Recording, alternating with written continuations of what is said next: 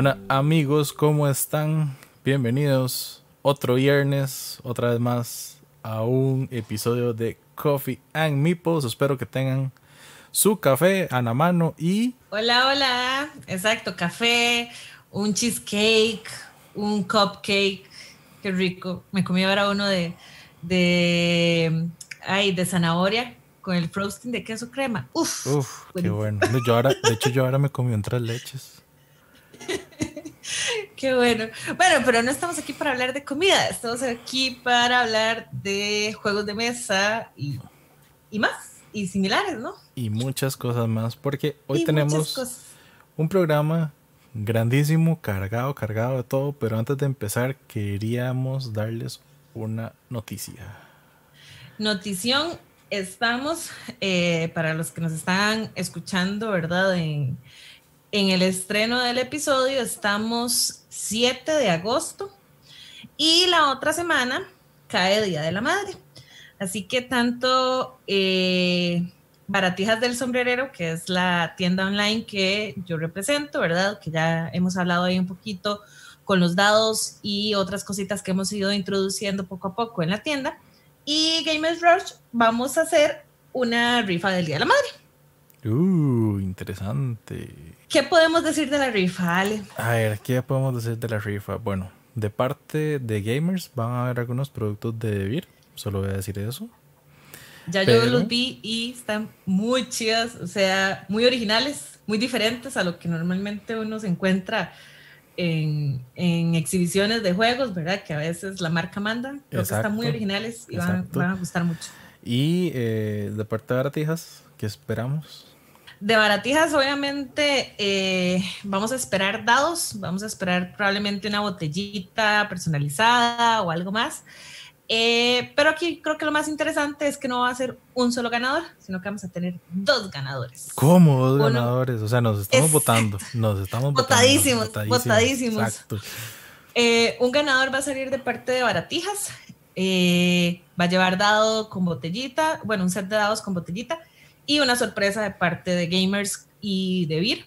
Ajá. Y el Y otro que sale. El otro, Ajá, el otro que sale por parte de gamers va a traer un poco más de productos de Devir, pero también va a tener una botellita, eso sí, sin dados, una botellita eh, con, con arte y todo de parte de Baratijas. Exacto. Eh, puede ser que ahí incluya alguna sorpresita adicional, pero bueno, eso lo iremos avisando en, eh, en el transcurso de esta semana. Entonces, para que sepan, empieza hoy, 7 de agosto. La rifa se va a mantener abierta hasta el próximo 15 de agosto. Eh, para participar, de una vez, quien comente en este podcast, ¿verdad? En, en YouTube, ya sea mientras está la transmisión en vivo o un comentario eh, después, cuando estén escuchando el podcast, quedan de una vez participando. Ojalá nos pongan ahí, ¿verdad? Que, que dicha de la rifa o yo también quiero participar. Para que sea más fácil para nosotros. No sé, noticias que hayan escuchado de Gencon o inclusive fuera de Gencon, alguna noticia interesante, algo que quieran comentarnos. Igual va a estar el post de Facebook de este video en la Facebook de Gamers. Y si no me equivoco, también del lado de Baratijas. eh, Del lado de Baratijas vamos a tener un post eh, específico para lo que es la rifa con la info de lo que va va a haber, ¿verdad? Por lo menos de parte de Baratijas para que vean de una vez el set cómo es la botellita que se va a rifar y para que ahí comenten, compartan con sus amigos, que escuchen el podcast y entre más comentarios tengan en las diferentes plataformas, ¿verdad?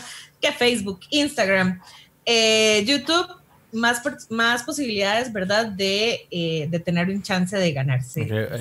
ahí- aclaro, no es la cantidad de comentarios que tengan en un solo lugar, sino que Exacto. comenten en los diferentes lugares. En los diferentes, eh, en las diferentes les- plataformas. Eso les da una entrada y postdata adicional. Eso es promoción válida para Costa Rica.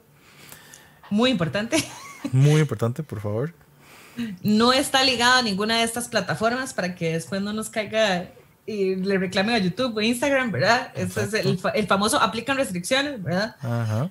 Eh, la otra restricción que hay es que, bueno, nos, eh, con quienes vayan a ganar nos pondremos de acuerdo para la entrega del premio. O si, digamos, fuera fuera del GAM, por ejemplo, eh, la persona que gane nada más tendría que pagar eh, lo que es el costo del envío. Todo se empaqueta de forma que llegue eh, segura hasta su casa. Perfecto, perfecto. Entonces ahora sí, ya saben, rifa, estén atentos en esta semana. Así que Exacto. ya, listo. Fin de la noticia flash. Del fin del mega comentario, nuestra primer rifa. Nuestra primer rifa. espero que no sea la última, ¿verdad? Pero es la primer rifa del, del podcast para que mm, de verdad eh, se lleven un, detallito. Eh, es rifa del Día de la Madre. Si usted no es madre, no importa. Está abierto, nada más por la fecha, más que todo, ¿verdad? Pero todavía si, aparte, usted es una mamá que juega juegos de mesa o em, juegos de rol, con más razón a participar, ¿verdad? Exacto, exacto. Entonces, ahora sí, bueno, eh, yo creo que para esta semana, para este podcast, teníamos algo que hablar, pero la verdad es que no pasaron nada de noticias, yo no vi nada interesante. No, qué raro, pasó algo. No, no, no me di cuenta de nada. ah, no, mentira. Cierto, teníamos una tarea y se llama GenCon Online 2020. Se nos va a hacer larguísimo si realmente hablo de todo, pero la idea es tratar de darles o que entiendan de alguna forma cómo fue mi experiencia y más adelante vamos a hablar un poco como qué esperar de Essen en base a esta experiencia. Yo no participé de GenCon tan activamente como vos, ¿verdad? Pero sí estuve muy pendiente de lo que vos estabas haciendo en todo este proceso de GenCon. Entonces, yo sí digamos, y vos ahí me vas a ir corrigiendo y me vas a decir, no, mira, para mí fue diferente.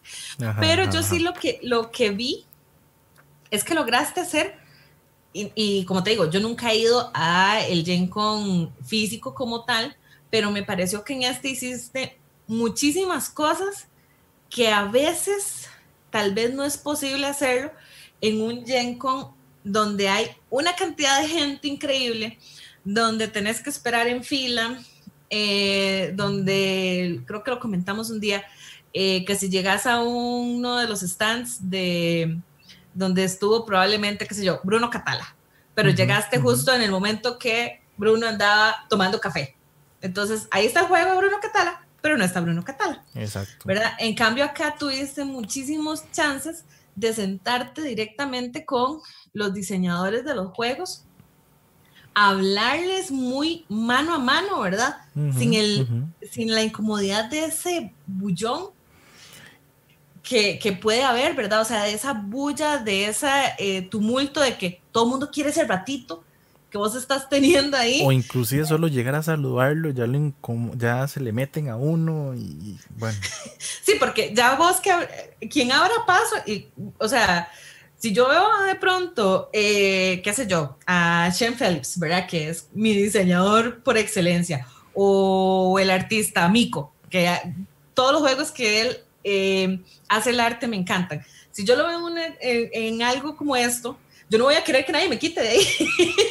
o si veo a alguien que de pronto lo paró, yo también me lo voy a meter para tratar de saludarlo y hablarles, ¿verdad? O sea, o lo ves a la distancia y dice, allá va, allá va, deténganlo. Y corre. ¡Paren! ¡Paren todo, verdad! Sí, sí, sí. Eh, pero en estos casos me parece que hay más oportunidad de tener un mano a mano mucho más ameno, mucho más cálido también, tal vez. De hecho, de hecho, sí. Bueno, sí y no. Ah, es que en este yo topé con varias sorpresas. Entonces, a la parte de sorpresas y demos, yo me refiero a que y por ejemplo, el de mm, el de Acuática, que sí yo me registré en el demo específico que era con el diseñador. Entonces, claro, yo entré y ahí está el diseñador, perfecto, perfecto, Iván, todo, él nos explicó el juego. Claro, es, es muy chiva porque uno igual ve, por ejemplo, ese, inclusive ese, el, el, el gameplay lo pasaron en Twitch, en live y todo. me consta, lo pude ver. Exacto, pudiste ver un pedacito. sí, por lo menos el final, porque eh, vida, la vida pasa. Y lo curioso es que, bueno, ellos son rusos, la compañía es rusa. Yo creía que era Alemania, no creía que era Rusia, pero bueno. Em, entonces es como difícil entenderles un poco el inglés, pero igual ellos hacen como lo posible para explicarle a las personas de la manera en la que ellos ya sea o diseñaron una carta o diseñaron el juego, probaron el juego o las mismas acciones del juego o si lo ven a uno haciendo algo malo, lo tal vez no malo en el sentido de que estás jugando mal el juego, sino malo en el sentido de que la estrategia que estás usando tal vez no sea la más óptima, entonces te ayuda a corregirte en el momento. Entonces, claro, te abre un montón la mente, porque a veces uno está aprendiendo a ver el juego y cuando dice, no, no, pero Además, en la última ronda de los puntos fue donde, dije, ves que yo no tengo nada que hacer porque no puedo hacer. Y él me dijo, no, no, vea, puedo hacer esto, esto. Y cuando me mostró el combo, quedé así como, wow, en serio yo puedo hacer eso y no me he dado cuenta. Igual. De hecho, a mí me hizo mucha gracia esa parte porque justo yo llegué al final y el final más que todo agarré la parte donde estaban sacando los puntos finales, ¿verdad? Y cuando empieza él a sacar sus puntos finales y puntos sobre puntos, ¿verdad? O sea, ya yo había escuchado tu puntuación y la del otro chico que estaba en la mesa.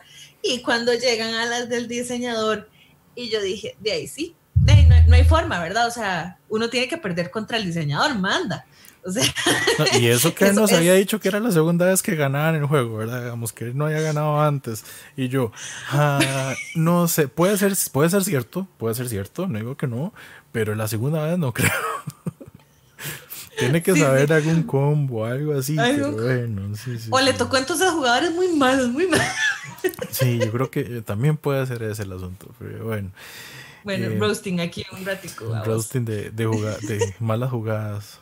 Levanto la mano ahí escondida porque a veces me pasa. Pero, pero, sí, pero, o sea, de verdad que a mí me gustó mucho esa, o sea, verlos a ustedes en esa parte, ¿verdad? De, juego que, que, logré ver y de interacción, porque también de, había una persona, una chica que estaba como de modulando un poco, de moderadora, exacto, del juego, y como había chance de uno comentar live, yo pude hablar un, poco ahí en, el chat y que ella me respondiera, obviamente, como agarré tarde, no le pregunté muchas cosas como muy concretas del juego, porque ya cuando yo vi, ya dijeron que estaban como en la última ronda y que aquí se acababa y no sé qué. Entonces no pregunté mucho porque ya de por sí estaba bastante perdida con el juego. Pero sí me parece, digamos, que si, ok, eh, en este caso, de algunas, de algunas eh, demostraciones de juegos, si vos no podés ir, pero las están transmitiendo y vos podés de alguna forma interactuar con alguien más que te explique mientras, eh, por ejemplo, vos estás analizando tu siguiente jugada y está ese tiempo muerto, me parece muy interesante. Sí, sí, no, eso, eso es algo que a mí me gustó bastante por el hecho de de que se vuelve bastante dinámico, o sea, porque tenés interacción con otra gente, digamos, afuera, se te hace divertido también, tenés una interacción igual con, con los otros jugadores, algo interesante, porque la verdad, por ejemplo, el... Voy a hablar como, como las experiencias de demos en general en los cuatro días, porque igual los cuatro días llevé demos de varias casas. Entonces el primer día fue igual Smartphone Inc. y Acuática, que los dos juegos son de Cosmodrome. Entonces con Smartphone Inc. fue muy chida porque era ya un, era alguien de Arcane Wonders Ahora no me acuerdo el nombre, pero no era un demostrador normal. O sea, era alguien de Alguien ya de la casa, o sea, de, la producción. De la producción. Y si no me equivoco, creo que es uno de los directores de producción, porque nos tiró ciertas noticias, ciertas cosas que nada más les puedo decir. Para el próximo mes, Arkane Wonders va a tirar bonitas, bonitas, bonitas noticias. Eh, eso sí, nada más dijo que como para el próximo mes salían ciertas cosas. Em, como una segunda edición de Mage Wars, si no me equivoco, algo así están trabajando. Eh, también nos dijo que Cosmodrome, ellos les tienen la alianza y tal vez no todos los juegos de Cosmodrome los van a sacar para este lado de América, pero que sí van a tratar de hacer lo posible de que los que ellos vean que son los mejores juegos o que realmente son buenos o les gustan a ellos, los van a traer a, publicar acá. Y también eh, en el paréntesis es de que Gencon también tiene una tienda en línea donde están estos juegos y son juegos que se pueden comprar ahorita. Han hecho bundles. Eso es lo que te iba a decir. Los bundles me parecen súper interesantes porque, por ejemplo, de Smartphone Inc., que justo lo vimos ahorita antes de empezar, está el bundle del juego base más una expansión. Exacto. Y sale a un precio bastante cómodo. Entonces, si alguien no compró Kickstarter, tenemos en la versión mía Kickstarter, la expansión ya está dentro de la caja. Pero es lo mismo. O sea, es prácticamente lo mismo. Sí, sí. Y todos Ahora los que sí la extras- caja, hiciste el comentario de que no te cabe todo, que la caja queda súper digamos, tallada. digamos Ya que, que, eso. volviendo al podcast pasado, ¿verdad? Sí, digamos que eso, eso lo dejamos de lado porque estábamos hablando. Entonces estábamos tres con el moderador. Bueno, junto con el moderador éramos tres esperando que se conectara el resto de la gente. Era una mesa de cinco. Y en eso estamos discutiendo como qué juegos nos gustan o cuál era nuestro primer juego, más o menos, y cosas interesantes, ¿verdad? Entre lo que él también nos contaba King Wonders, de qué cosas tienen, este... Ah, también nos comentó que Viral, que tal vez no era un buen momento, pero que Viral iban a, están trabajando en expansión. Entonces, un dato. En serio, ese juego me encanta. Sí, entonces yo creo que eso son como Es- cosas de las noticias que van a salir ya más oficial Sí, sí. por el próximo Uf, mes. Entonces son cosas que uno se da cuenta, ¿verdad? Ahí interesantes de por medio. Después jugué el Acuática con, la, con el autor, como ya este, hablamos hace un momento. Para el viernes eh, vi más que todo muchos de los foros que sacaron el viernes, porque el viernes había muchos foros al principio de, de muchas noticias, que eso lo vamos a comentar ahorita, que terminemos lo de la experiencia. Pero jugué, por ejemplo, el Obelisk, un Tower Defense, que es un juego bonito, es un tower, o sea, los Tower Defense a mí me gustan. Lo curioso es que este juego sí, literalmente está la casa o la gente que lo publica, es una casa pequeña, la hizo el, el diseñador con la esposa, o sea, los dos trabajaron en el juego. La tía de él fue la que hizo el arte del juego. El arte Ah, de las cool. losetas son como, como dibujos en acuarela, es muy bonito. Y una vez nos dio un código ahí como de descuento, porque jugar a los demos eran 2 dólares, como habíamos hablado anteriormente. Ajá. Entonces nos dio un código de descuento que dicen, el juego está en Amazon. Si van a Amazon y ponen este, este código, nosotros le devolvemos los 2 dólares como un descuento en el juego. Eh, no, no está mal. Mira, eso es una, una, eh, táctica muy interesante a pensar, ¿verdad? Eh, en, a futuro, en caso de que, ok, tenemos el Gen Con Live y tenemos tal vez algún tipo de experiencia online adicional, ya que se hizo esta prueba inesperada de este año, ¿verdad? Estaría como, como interesante ver si, si, si más adelante las editoriales van a pensar en tener como esas dos Como esas eh, dos, aristas, las dos formas, exacto. Y eh, igual, sorpresa, fue ver que igual estaba con el diseñador jugando, porque él mismo estaba explicándonos el juego, estaban, ustedes hagan el juego, hagan esto, esto, esto. Ahí mismo surgieron varias preguntas que nosotros dijimos, ok, pero ¿por qué usted no pensó en hacer esto en vez de la regla que está jugando actualmente? Entonces ya él te dice, ok, porque y pues data, lo pedí, lo compré. Entonces cuando lleguen lo vemos. Pero el asunto es que hay una... Es, es un Tower Defense, hay unos monstruos que están entrando por un portal al reino. Hay que hacer que ellos vayan por un camino de tarjetas. Los dados son como los obeliscos que uno tiene para derrotar a los monstruos. El valor del dado es la potencia del obelisco y el monstruo tiene una fuerza. Entonces, si hace match con la fuerza, puede capturar el monstruo. Hay que capturar a todos los monstruos antes de que o, o se salgan del, del reino, digamos, y ya corran libres por el mundo, o, o repitan un mismo cuadro, porque ellos no pueden repetir un cuadro. Es la lógica de un Tower Defense, por ejemplo, en un videojuego. Ellos tienen un camino y si llegan al final de ese camino, chao, pierden. Entonces nosotros le pre- eh, creo que fue que un- uno le preguntó ese, en la acción esta de, de minar que uno puede sacar como decir un monstruo para hacer más fuertes los obeliscos de uno. No pensaron en hacerlo de otra manera porque lo sintió que estaba como muy limitado. Entonces ahí fue donde el señor le dijo, no, de hecho al principio eso era un random. Usted sacaba cualquier monstruo, pero los monstruos tienen un valor también para minería diferente. Entonces, Mm. hacía que al final a veces usted sacaba cosas muy buenas y leveleaba los obeliscos muy rápido al principio. Entonces la gente se podía sentar literalmente nada más a minar todos los turnos al inicio para ojalá sacar buenas fichas y levelear los obeliscos sin importar la cantidad de monstruos que estén en el mapa. Y tal vez ya así hacer un punto concentrado donde iban a capturar todos. Entonces yo dije, sí, eso lo hace un poco roto, porque no tiene, Ujú, no se siente como claro. la, la, la presión.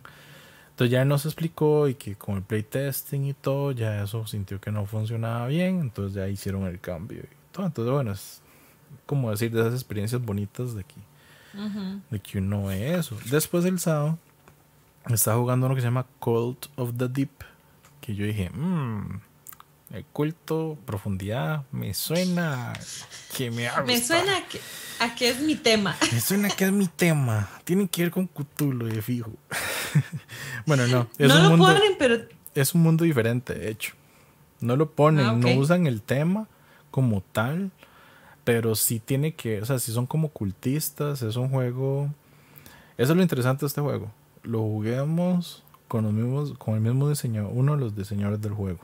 El mismo juego el que jugamos en Tabletop Simulator es un demo o es una preproducción del juego. del juego. Porque el arte también no está el arte final. final. Y estoy hablando de preproducción porque es un juego que se está planeando para que salga en Kickstarter en febrero del 2021. Falta mucho. Falta. Falta. Entonces hay cosas Bueno, que ahorita ellos- decimos eso, ¿verdad? Cuando nos damos cuenta ya estamos Sí, cuando nos damos cuenta bueno. ya estamos en febrero, sí. Sí, sí. Eh, pero no. El- es un, es un juego de deducción, de rol secreto, de deducción, digamos. Entonces solo hay un personaje que es el High Priest, que es el que se sabe que, que quién es. Él para ganar tiene que quedar vivo, porque todos los otros son traidores que de alguna forma lo quieren matar. Pero dentro de la otra gente hay fieles al High Priest que tienen que defenderlo.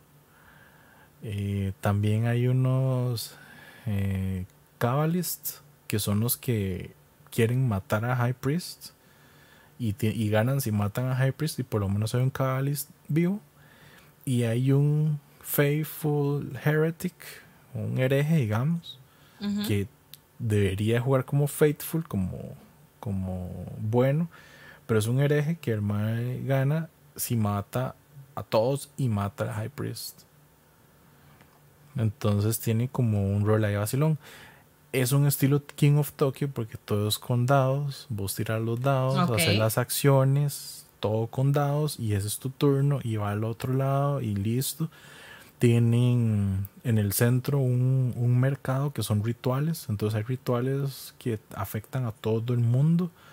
O hay rituales que igual usas los dados, tipo igual King of Tokyo. O sea, vos usas los dados para hacer o, o curarte vos, o atacar a alguien, o ponerlos en los rituales para irlos completando. Y si completas el ritual, te lo dejas. Y si alguien te mata, te puede robar los rituales y hacerse más poderoso. Y así, entonces es un juego interesante. La verdad es que me gustó bastante, está interesante. El arte me gustó mucho. Eh, Creo que es bueno aquí ah, también decir que, digamos, toda esta experiencia vos la estuviste eh, documentando en el Instagram de Gamers, para que la gente también vaya ahí. Eh, ya tenés, me imagino, un- una parte donde, una sección de, de las historias, porque obviamente las historias en Instagram, ¿verdad? Quedan solo 24 horas, pero hay una forma, ¿verdad? Que si van al, al directamente a Gamers, pueden ver esa pestañita de Gen Con De hecho, 2020. De hecho, sí, es la pestaña que dice Gen con 2020 y ahí están las historias de lo que estaba tirando en ese momento. Puede ser que saque un par más de historias ya cuando lleguen las compras locas y, queden Y vayan ahí. Y vayan ahí. Pero eso igual lo van a ver en el, Sí. en el canal y en las noticias próximamente. Súper. Entonces, ya No, para, para terminar el sábado, Sí, sí, sí. eh, después, bueno, jugué Vinyl Jukebox, la versión de Jukebox. Que, La- la para dos que es para dos jugadores. Entonces, Gaby, vos sabes de ese Vinyl. O sea, vos sabes, estás all in con ese juego.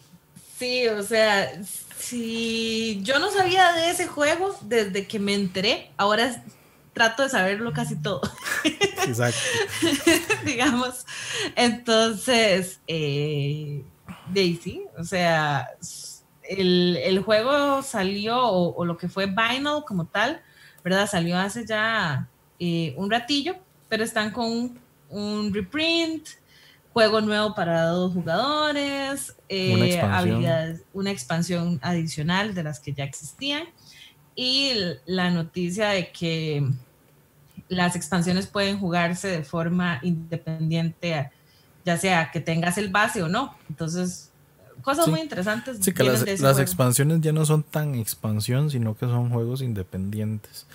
Entonces, igual, yo me metí a la sala, estaba esperando al otro jugador y de repente estaba hablando con el moderador que estaba en ese momento. Eso me hace, dice, yo soy Eric Alvarado, el, el diseñador del juego. Boom. Boom. Yo. ¿Cómo, cómo, cómo, cómo, cómo, cómo? De yo nada más me apunté un demo y estoy con otro diseñador jugando. ¡Wow! O sea, ¡wow! Entonces ya me senté a hablar con él un rato, igual ya se conectó el otro jugador, estuvimos hablando un rato y es de esas experiencias que uno vuelve a lo mismo, o sea, hablar con los diseñadores en general, aunque sea uno, ellos viéndolo a uno jugar el juego de ellos y todo.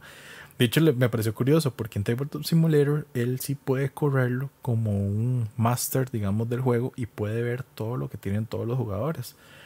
Porque uno tiene en el jukebox, uno tiene ah. Dos cartas en la mano que son como objetivos para hacer puntos al final del juego.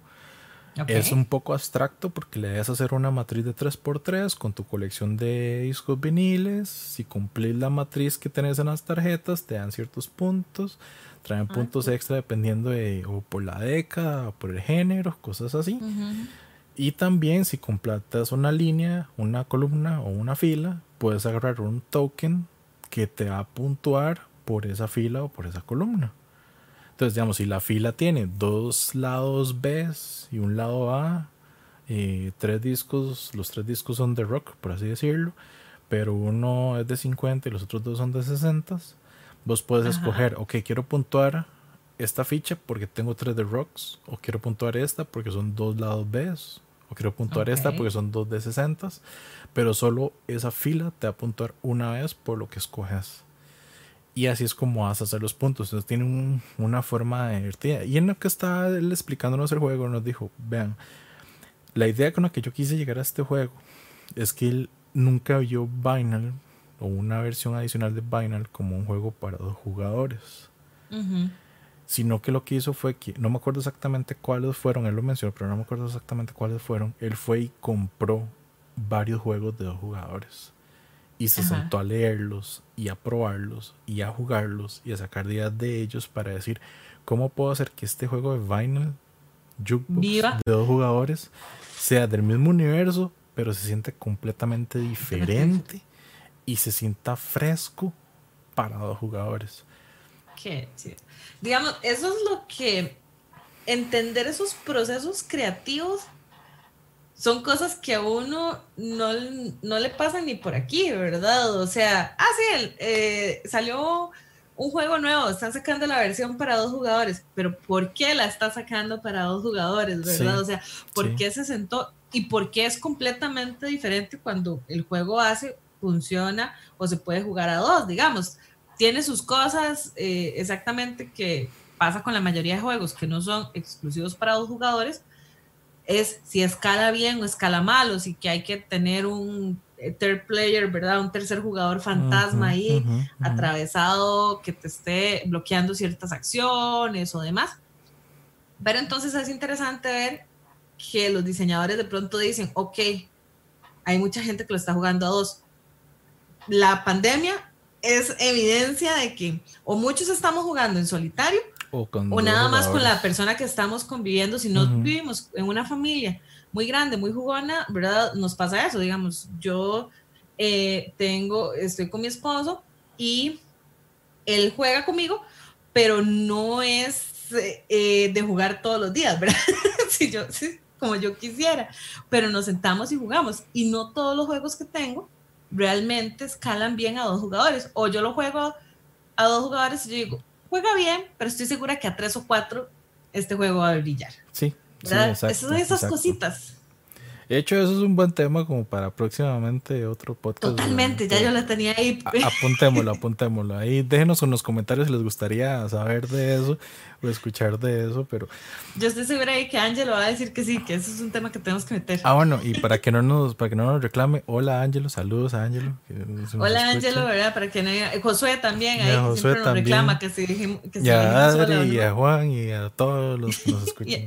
y, a, todo el grupo, a Daniel, Espero que Daniel esté hoy conectado también. O cualquiera, el otro Daniel que también yo conozco, el de Cervantes, que también Con que hubiéramos dicho Daniel, cubríamos todos. Pero sí, sí, sí.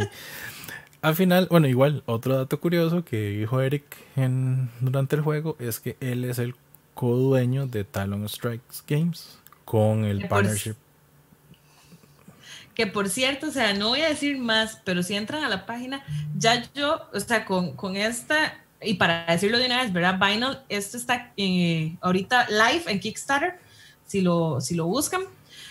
Em, ahí vi como los proyectos que tienen ellos para este ah, año o juegos que van a salir entre este año y el próximo. Y de tres, si no me equivoco, que vi, ya dos los metí en mi wishlist. O sea, en el momento que, que eso salga, que salga la información sobre esos juegos, y, te estoy diciendo que les, les puse wishlist solo con leer la descripción y con la foto de portada que tienen, porque no hay nada más, no hay calificaciones, no hay videos, no hay más fotos adicionales de componentes ni nada, nada más hasta la portada de la caja y una pequeña descripción. Y ya solo con eso yo dije, ok, estos juegos van para mi wishlist de una vez y para estar ahí, eh, ¿verdad? Vigilándolo. Sí, sí, sí, tenerlos de una vez bajo, bajo la lupa, que de hecho fue así, o sea, yo terminé el demo con, con él, bueno, de hecho no fue demo, o sea, jugamos el juego completo, las dos horas de, de, de la sesión nos dio chance de jugar todo el juego y terminarlo, que eso me gustó bastante. Bueno, eso te, te, iba a preguntar. ¿Los demás fue igual? O sea, ¿los demás jugaste? muy pocos. ¿O si fue, fue, fue, o fue más tipo demo? Eh, muy, o sea, muy pocos en de hecho, todos, eso sí, dato curioso, en este sí, todos empezaron apuntando a jugar el juego completo, pero si se acababa el tiempo, lo dejábamos hasta donde teníamos, hasta donde llegamos. Ok. Entonces es diferente que la física, porque la física sí, normalmente si te dan solamente un demo porque tienen una cola de gente esperando, haciendo fila, o gente que está rotando entre las mesas, a ver cuál campo se llena, se, se libera primero y ¡pum! Ahí estás, te sentás. Ok. Entonces, ese sí me, me dio chance de jugarlo todo. Eh, Eric, súper buena persona, súper, súper buena persona.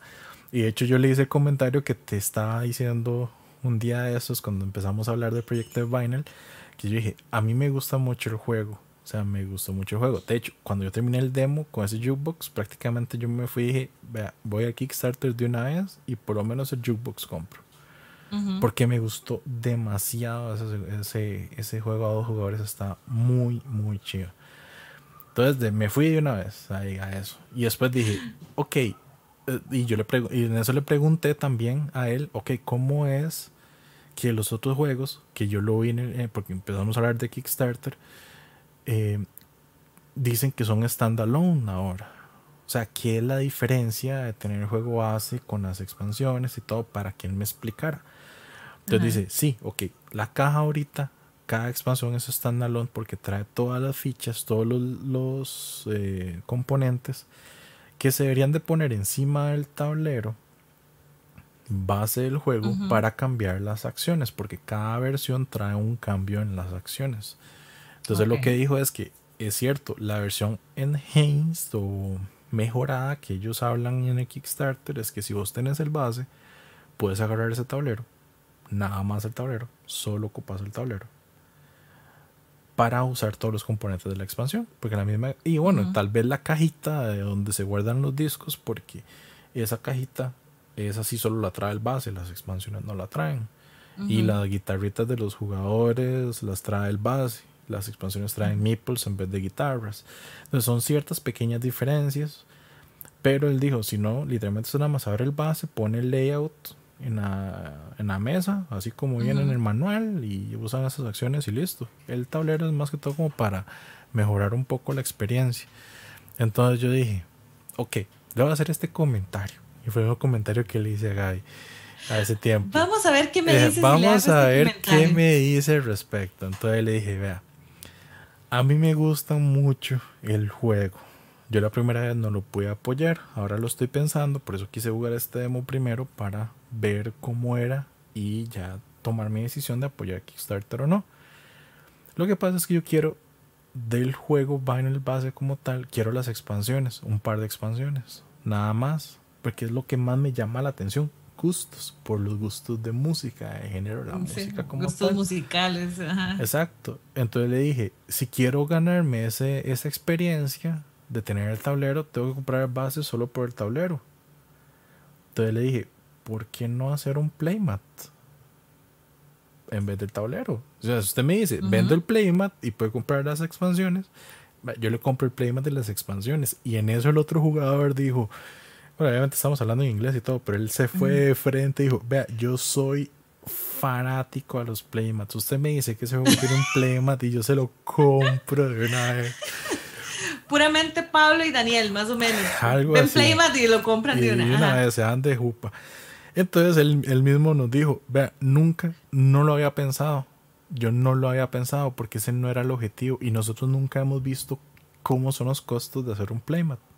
Ajá. Pero me dijo, ya que usted me lo está diciendo así, digamos, de esa manera, y, y, el otro jugador también se vio como, como emocionado, a decir, ah, sería genial, qué bueno un playmat, qué bonito. Eh, porque los neoprint playmats son muy chivas para, para tableros. Entonces, él, él lo que dijo, como el comentario que él había escuchado, es que si el playmat no entra en la caja, no vale la pena. Y yo, no, pero es que no todos los playmats se guardan en la caja. Entonces yo le, yo le expliqué, yo tengo los playmats de Cool Mini, de Rising Sun, de Blood Rage, que esa vara es un es una alfombra, es casi un mantel de una mesa, o sea, eso no entra en una caja. Jamás va a entrar. Jamás. Entonces dije, ahí vamos a ver cómo salen las noticias, pero dijo que esperáramos una semana porque sí lo, lo quería discutir. ¿Vos viste el, el, el, aviso que pusieron hoy? Ese, ¿No lo leíste? es el punto. De hecho, no, no, no, en esta semana del 8 al. De la semana del 8 de, de eh, del 3 de entre esta semana, del 3 al, al 8 de agosto, en ese update, yo lo leí, donde dice que sí, que habían visto requests de jugadores queriendo un playmat y que lo están analizando. Gracias. Ahí está. Gracias. Ahí es donde uno dice, ok, esto es diseñar juegos de mesa, escuchar a mi target. No quiere decir que le voy a hacer caso en todo lo que el, el, nosotros como consumidores estemos pidiendo, pero que estén abiertos a escucharlo a uno y a mejorar esa, esa experiencia para uno, ¿verdad? A mí me parece genial, o sea, eh, porque igual, eh, yo en este momento, ¿verdad? estoy prácticamente con todas las expansiones, pero si vos me preguntas, tal vez yo ok, el base tal vez no, y miría más que todo a las específicas expansiones que me gustan también. y obviamente el, el, Jukebox es un juego aparte, es diferente, solo para dos jugadores, entonces eso, eso es diferente, pero ¿qué quiero entonces del Vinyl, verdad?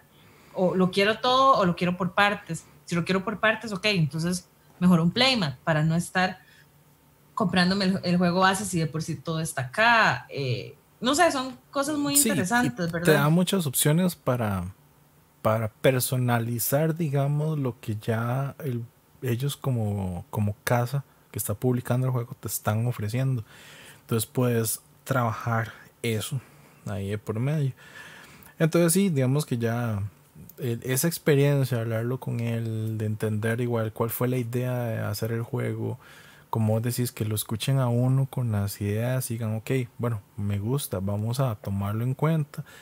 Y de hecho eso es algo muy curioso porque mucho de este GenCon en general, tanto la experiencia que estuve jugando con, con los diseñadores o con la gente que me topaba en el, demo, como con los foros que daban. De hecho, hace poco uno del, que estaban haciendo como un QA de designers entre Eric Lang y Mike. Los dos son Cool Mini, obviamente, pues, son Cool Mini. Pero era más que todo como el punto de vista de diseñadores como tal. Entonces ellos están hablando de ese, de ese foro, salió un par de noticias que cuando entremos a las noticias rápidas y flash lo voy a mencionar. Pero ellos sí están hablando de eso. Y de hecho Mike, él hizo un comentario al respecto muy valioso que es prácticamente lo mismo que vos acabas de decir ellos no es que no los escuchen a uno. Ellos escuchan a los jugadores, escuchan a los playtesters. ¿Qué es lo que pasa? Que eso sí lo dijeron tanto Eric como Mike. Muchos playtesters piensan en ellos, en el gusto de ellos. O lo que ellos quieren para ellos sentirse bien con el juego y no en el objetivo del diseñador como tal o el objetivo del juego como tal. Cuando vos ya pensás de ese otro lado de la cara de la moneda, ahí es donde ellos se sientan a tomar esas decisiones y decir, ok, escuchemos todos los comentarios. Cuando ya muchos dicen, ah, ok, es que o te comparan con otro juego o te dicen otra cosa, o porque ya él te dice, a mí me gusta más esto, esto y esto, me parece mejor esto o ya tratan como influir sobre las decisiones que tiene o la visión que tiene el diseñador en ese momento, ellos lo descartan completamente. Porque no hay una visión, digamos, objetiva al juego como tal. Hay algunas que sí son mezclas, que entonces Mike sí lo dice en esa, en, e, en esa parte, sí dice que, que uno tiene que aprender a entender qué es lo que el jugador no te está tratando de decir directamente porque eso es el cambio que ellos realmente quieren.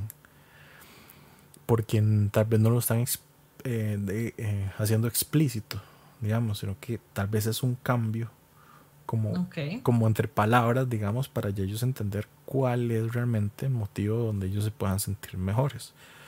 Y que eso sí les ha hecho, obviamente, mejorar muchas cosas. Que, bueno, igual, el, el otro juego en el que hablamos mucho de eso ya es el igual un demo de, prueba que más que todo fue como el siguiente que jugué que se llama Creature Comforts que es de esta gente los que hicieron Haunted House y Wreck Riders.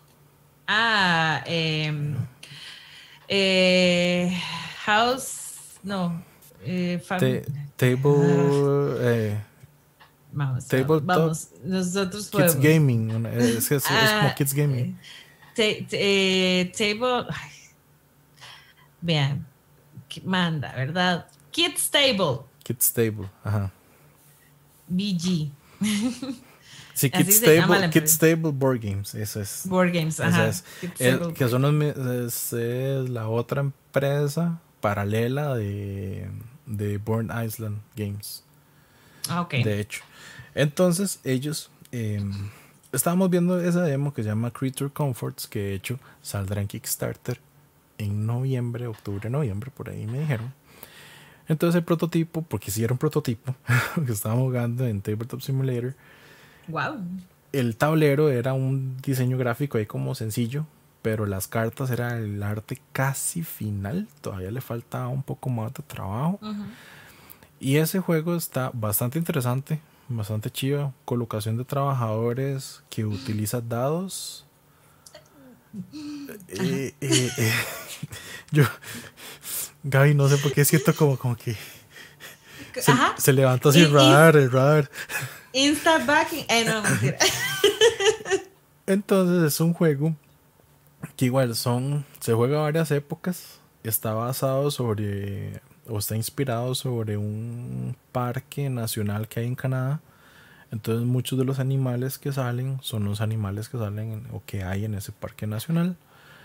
Y está basado también en varias, eh, no sé, cultivos, herramientas, cosas que se pueden conseguir en el parque. Entonces es de agarrar recursos. Los recursos son como maderas, piedras, lanas, eh, monedas, manzanas, bueno, frutas. Eran manzanas, pero le dicen frutas en el juego.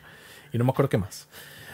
varios recursos. pero tú, tienes cuatro, cuatro trabajadores, tienes dos dados, los dos dados que tienes los tiras al principio del turno, que te dan un valor, entonces obviamente dependiendo del valor, cada localidad te dice con qué rango de valores puedes hacer qué tipo de acciones.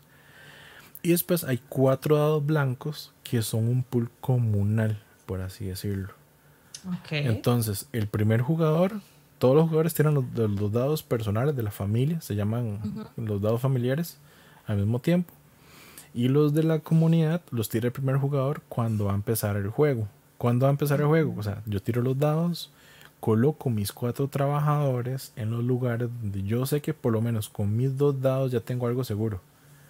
Pero tomando el riesgo de que con los dados o con la tirada de dados comunales pueda hacer alguna de las otras acciones. Ok. Entonces, el primer jugador tira esos cuatro dados y esos cuatro dados son los dados, o se llaman, como decir, los dados de, del mes, de la temporada. Entonces, todos los jugadores usan esos valores de ese mismo pool de dados, pero le agregas tus dados familiares, que es lo que puede variar un poco las acciones. Y tiene mucho esto como el mismo Project Artemis, el Artemis Project, mentira, que si vos no haces una, una acción, no es que perder, o sea, sí perdes la acción, pero no perdes toda la acción del todo, sino que te deja o te da unos tokens que se, llaman este, lecciones aprendidas. Que con esos tokens en un futuro ronda puedes gastarlos para manipular los valores de los dados. Entonces ya con eso puedes mitigar un poco la suerte, por así decirlo, para los lugares donde estás, qué recursos sacar o qué tarjetas comprar. Y al final es, también es un set collection porque tenés tarjetas, o sea, compras tarjetas que puedes bajar igual pagando con los recursos que tienes. Hay tarjetas que se combinan entre ellas, entonces digamos, si tenías la silla mecedora, con la lámpara, eh, la, silla te da dos puntos más porque estaba la lámpara. Eh, o si alguien conseguía una estufa, digamos, esa estufa ganaba puntos adicionales por los sets de comida que tuvieran los otros jugadores. Entonces también ganabas puntos por las cosas de los otros jugadores y todo. Entonces es muy chida porque al mismo tiempo, como es un juego en desarrollo, te dan las reglas, te explican, jugadas, hacemos todas las rondas y todo. Y la misma demostradora o moderadora del juego nos está diciendo, ok, ¿qué opciones, o sea, qué, le pareció bien del juego? ¿Qué no les gustó del juego? ¿Qué opciones tienen para hacer esto de juego? ¿O qué pueden ver esto? Entonces yo un momento le pregunté, eh, ok, o sea, una pregunta, porque eso no lo veo en las, en la en un manualcito que tenían ahí a la par, digamos, como de, dar los puntajes. Le digo yo, mm, aquí no hay una opción, no hay un tiebreaker, digamos, en los puntos. ¿Qué pasa si alguien queda empate? Queda empate. Y se quedó así como, ah, no sé, eso todavía no, como que todavía no lo habían tomado en cuenta, visualizado. O tal vez me imagino que no ha pasado. Pero es que yo dije, es que yo tenía un set de tarjetas muy parecidos a otro jugador. Entonces yo dije, los puntos sí fueron diferentes, pero como empezamos con los sets muy parecidos, yo decía, mm". bien, bien, podría esto terminar en empate. Sí, bien, bien, podría esto terminar en empate. Entonces se quedó así como, mm, di, no lo han visto. Entonces yo le dije, di, vea, me parece que al final de cuentas, en la puntuación, los tokens de Lessons Learned o de las lecciones aprendidas, para modificar a los dados no valen nada en el puntaje. O sea, yo tenía dos al final de la ronda y no me valían puntos. Entonces yo dije, ¿por qué no usarlos como un tiebreaker? O sea, tiene toda la lógica en el sentido de que va temáticamente con el juego.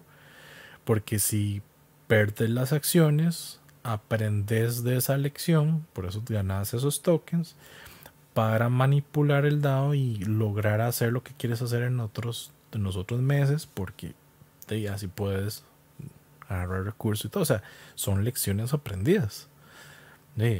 si alguien tiene empate de puntos y tengo mayoría en lecciones aprendidas, eso debería de servir para algo.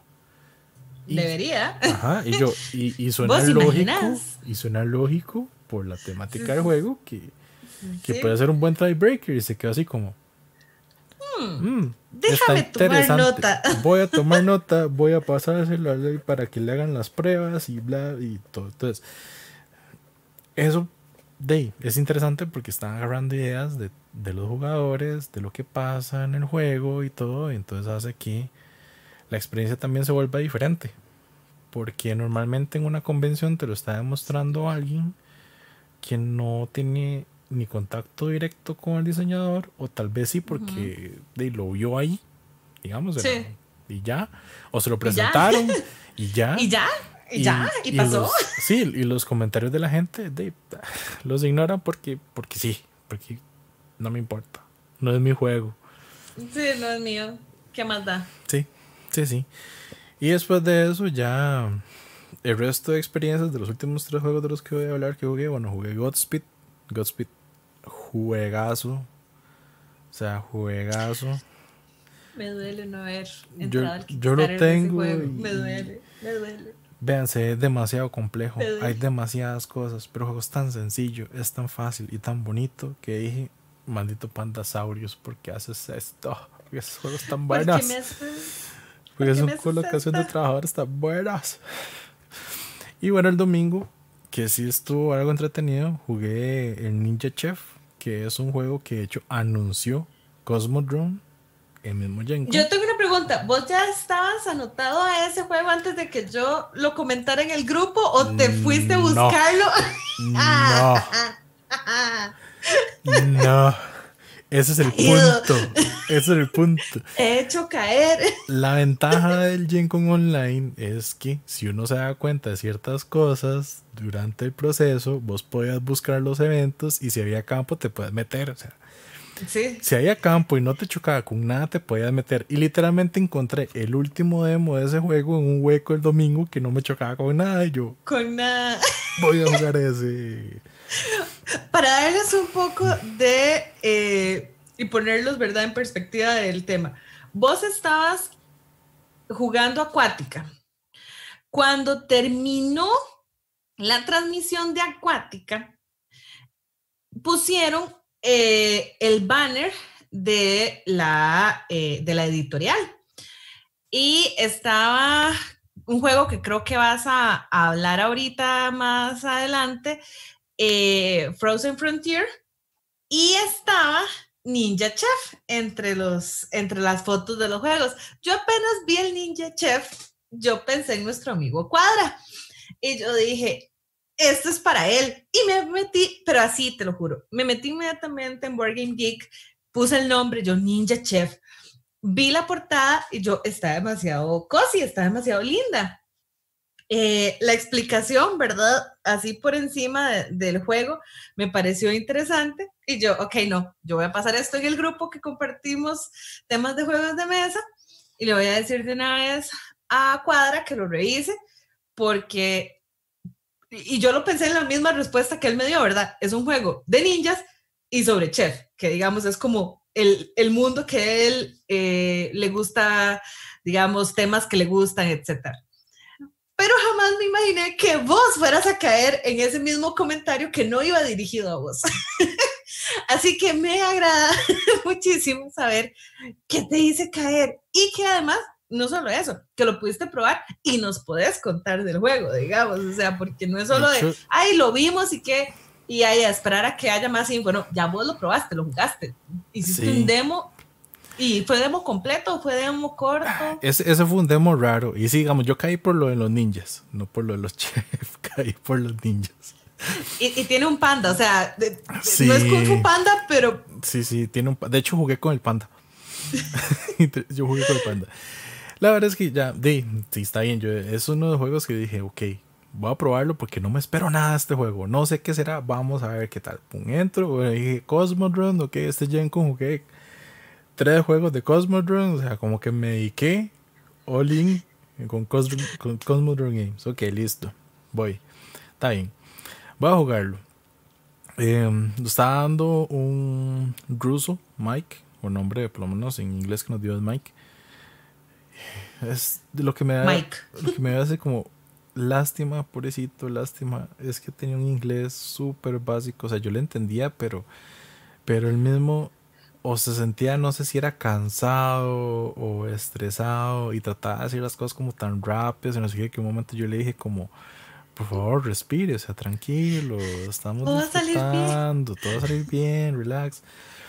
Los otros jugadores eran, solo en la mesa era de cuatro, solo llegamos tres, entonces él explicaba y jugó con uno de los personajes. El juego es de equipos. Mm. Entonces, cuatro jugadores, dos contra dos. La historia del juego, la ambientación del juego es la siguiente. Ninja Chef es un reality show que está se lleva por un host. En este caso, el host era un pulpo que era el chef, ay, no me acuerdo el nombre, ahorita lo encuentro, por ahí lo tengo. Ramsey. Era, casi como un chef Ramsey, pero no se llamaba Ramsey. O sea, yo creo que por ahí, por ahí tengo el nombre del pulpo. Bueno, la verdad es que ese, ese, ese host va a ir metiéndole trabas a la cocina mientras uno va haciendo los platillos. Uno lo que está cocinando son platillos de sushi, son rollos de sushi. Entonces, va a haber una lista, una pila, digamos, una, mentira, un mercado, una fila donde están las órdenes. Las órdenes dicen qué ingredientes ocupa, en qué lo tienes que servir. Si son, por ejemplo, si el aguacate va entero o va picado, o si ocupa arroz, si ocupa salmón, si ocupa camarones, o lo que sea. Ahí a la cocina tiene diferentes elementos y todo. Hay platos, normalmente tienes que servirlo en un plato y después de eso entregarlo. Para lo que les gustan los juegos de video es un overcook casi en juego de mesa. Ok, ok, ok. Yo no soy mucho de, de, videojuegos, pero tengo esa noción de ese, de ese tipo de juego. Algunos, algunos pueden haber tenido una noción de ese juego. Entonces, es en equipos porque los dos equipos están luchando para entregar las órdenes. Las órdenes son los puntos de victoria y dependiendo de, este, de cómo terminen, porque cuando ya no se puedan agarrar órdenes, se acaba el juego, gana que tenga más puntos. Son ninjas, entonces cada uno tiene habilidades especiales, cada chef tiene un track de energía, la energía la gastan cuando se mueven por la cocina y vos pasas por los espacios de los oponentes, o sea, no pueden haber dos personajes en el mismo espacio, pero sí puedes pasar por los espacios de ellos. Pero como son ninjas, pasar por ellos es saltárselos, es esquivárselos, es tratar de hacer algo ahí, entonces eso te quita puntos de energía. El host en ese caso era un pulpo, entonces el pulpo tiene tentáculos y el pone los tentáculos en el camino de la cocina, un tentáculo tiene un cuchillo, entonces si pasas por ahí te quita energía, adicional a la energía que tenés que pagar para pasar por ahí. Si la cabeza de él está en un cuadro, puedes patearlo pero te o sea, pero tenés que llegar con una mano vacía. No puedes andar ingredientes en las dos manos. Las tarjetas de los oh, jugadores tienen las marcas de los manos, entonces vos decís en qué mano andan qué ingrediente. Ah. Entonces es interesante, tiene bastantes cosas interesantes, tiene tarjetas de poderes que puedes usar, digamos, y puedes ganar esas tarjetas especiales si haces alguna habilidad especial o digamos hay un tentáculo que si ese lo logras sacar, ese te da una tarjeta. Esas tarjetas tienen como poderes especiales, entonces es, entre, e, es bastante entretenido. Si te quedas sin energía, obviamente no puedes moverte tan libre porque no puedes pagar los espacios, pero si vas al lavatorio, que hay, que hay lavatorios en los dos lados, es como te lavas las manos y agarras toda la energía otra vez. Ok, ok. Entonces es, la parte como curiosa. ¡Pero adiós! ¡Ah! Sí, sí, sí. y el juego es eso, prácticamente. Entonces está muy. Oh, ya encontré el nombre. Y sí está basado en Gordon Ramsay. Porque es Octo Samsey. Ese, ese, Octo Samsey. Octo Samsey, ese, ese que, bueno, igual, a mí lo que me contaron es que si hay varios hosts, o si piensan hacer varios hosts, cada host obviamente no todos son pulpos, todos son animales diferentes. Entonces cada uno va a tener su habilidad especial, que ese es si es un tablero que está a la par, ese tiene un deck de peligros. Entonces cada vez que termina el turno de un jugador, se le da vuelta la carta de peligro que dice cuál espacio es el que y que, con qué símbolo es lo que tapa ese espacio. Entonces es o la cabeza del pulpo o un tentáculo. O, O sea, yo que le he invertido muchísimas horas de mi vida a ver Masterchef y a ver este tipo de programas, o sea, que haya una versión eh, y que no sea como decir, ok, es el, el, la propiedad intelectual directamente de Masterchef, porque no sé qué tal se traduciría a un juego de mesa.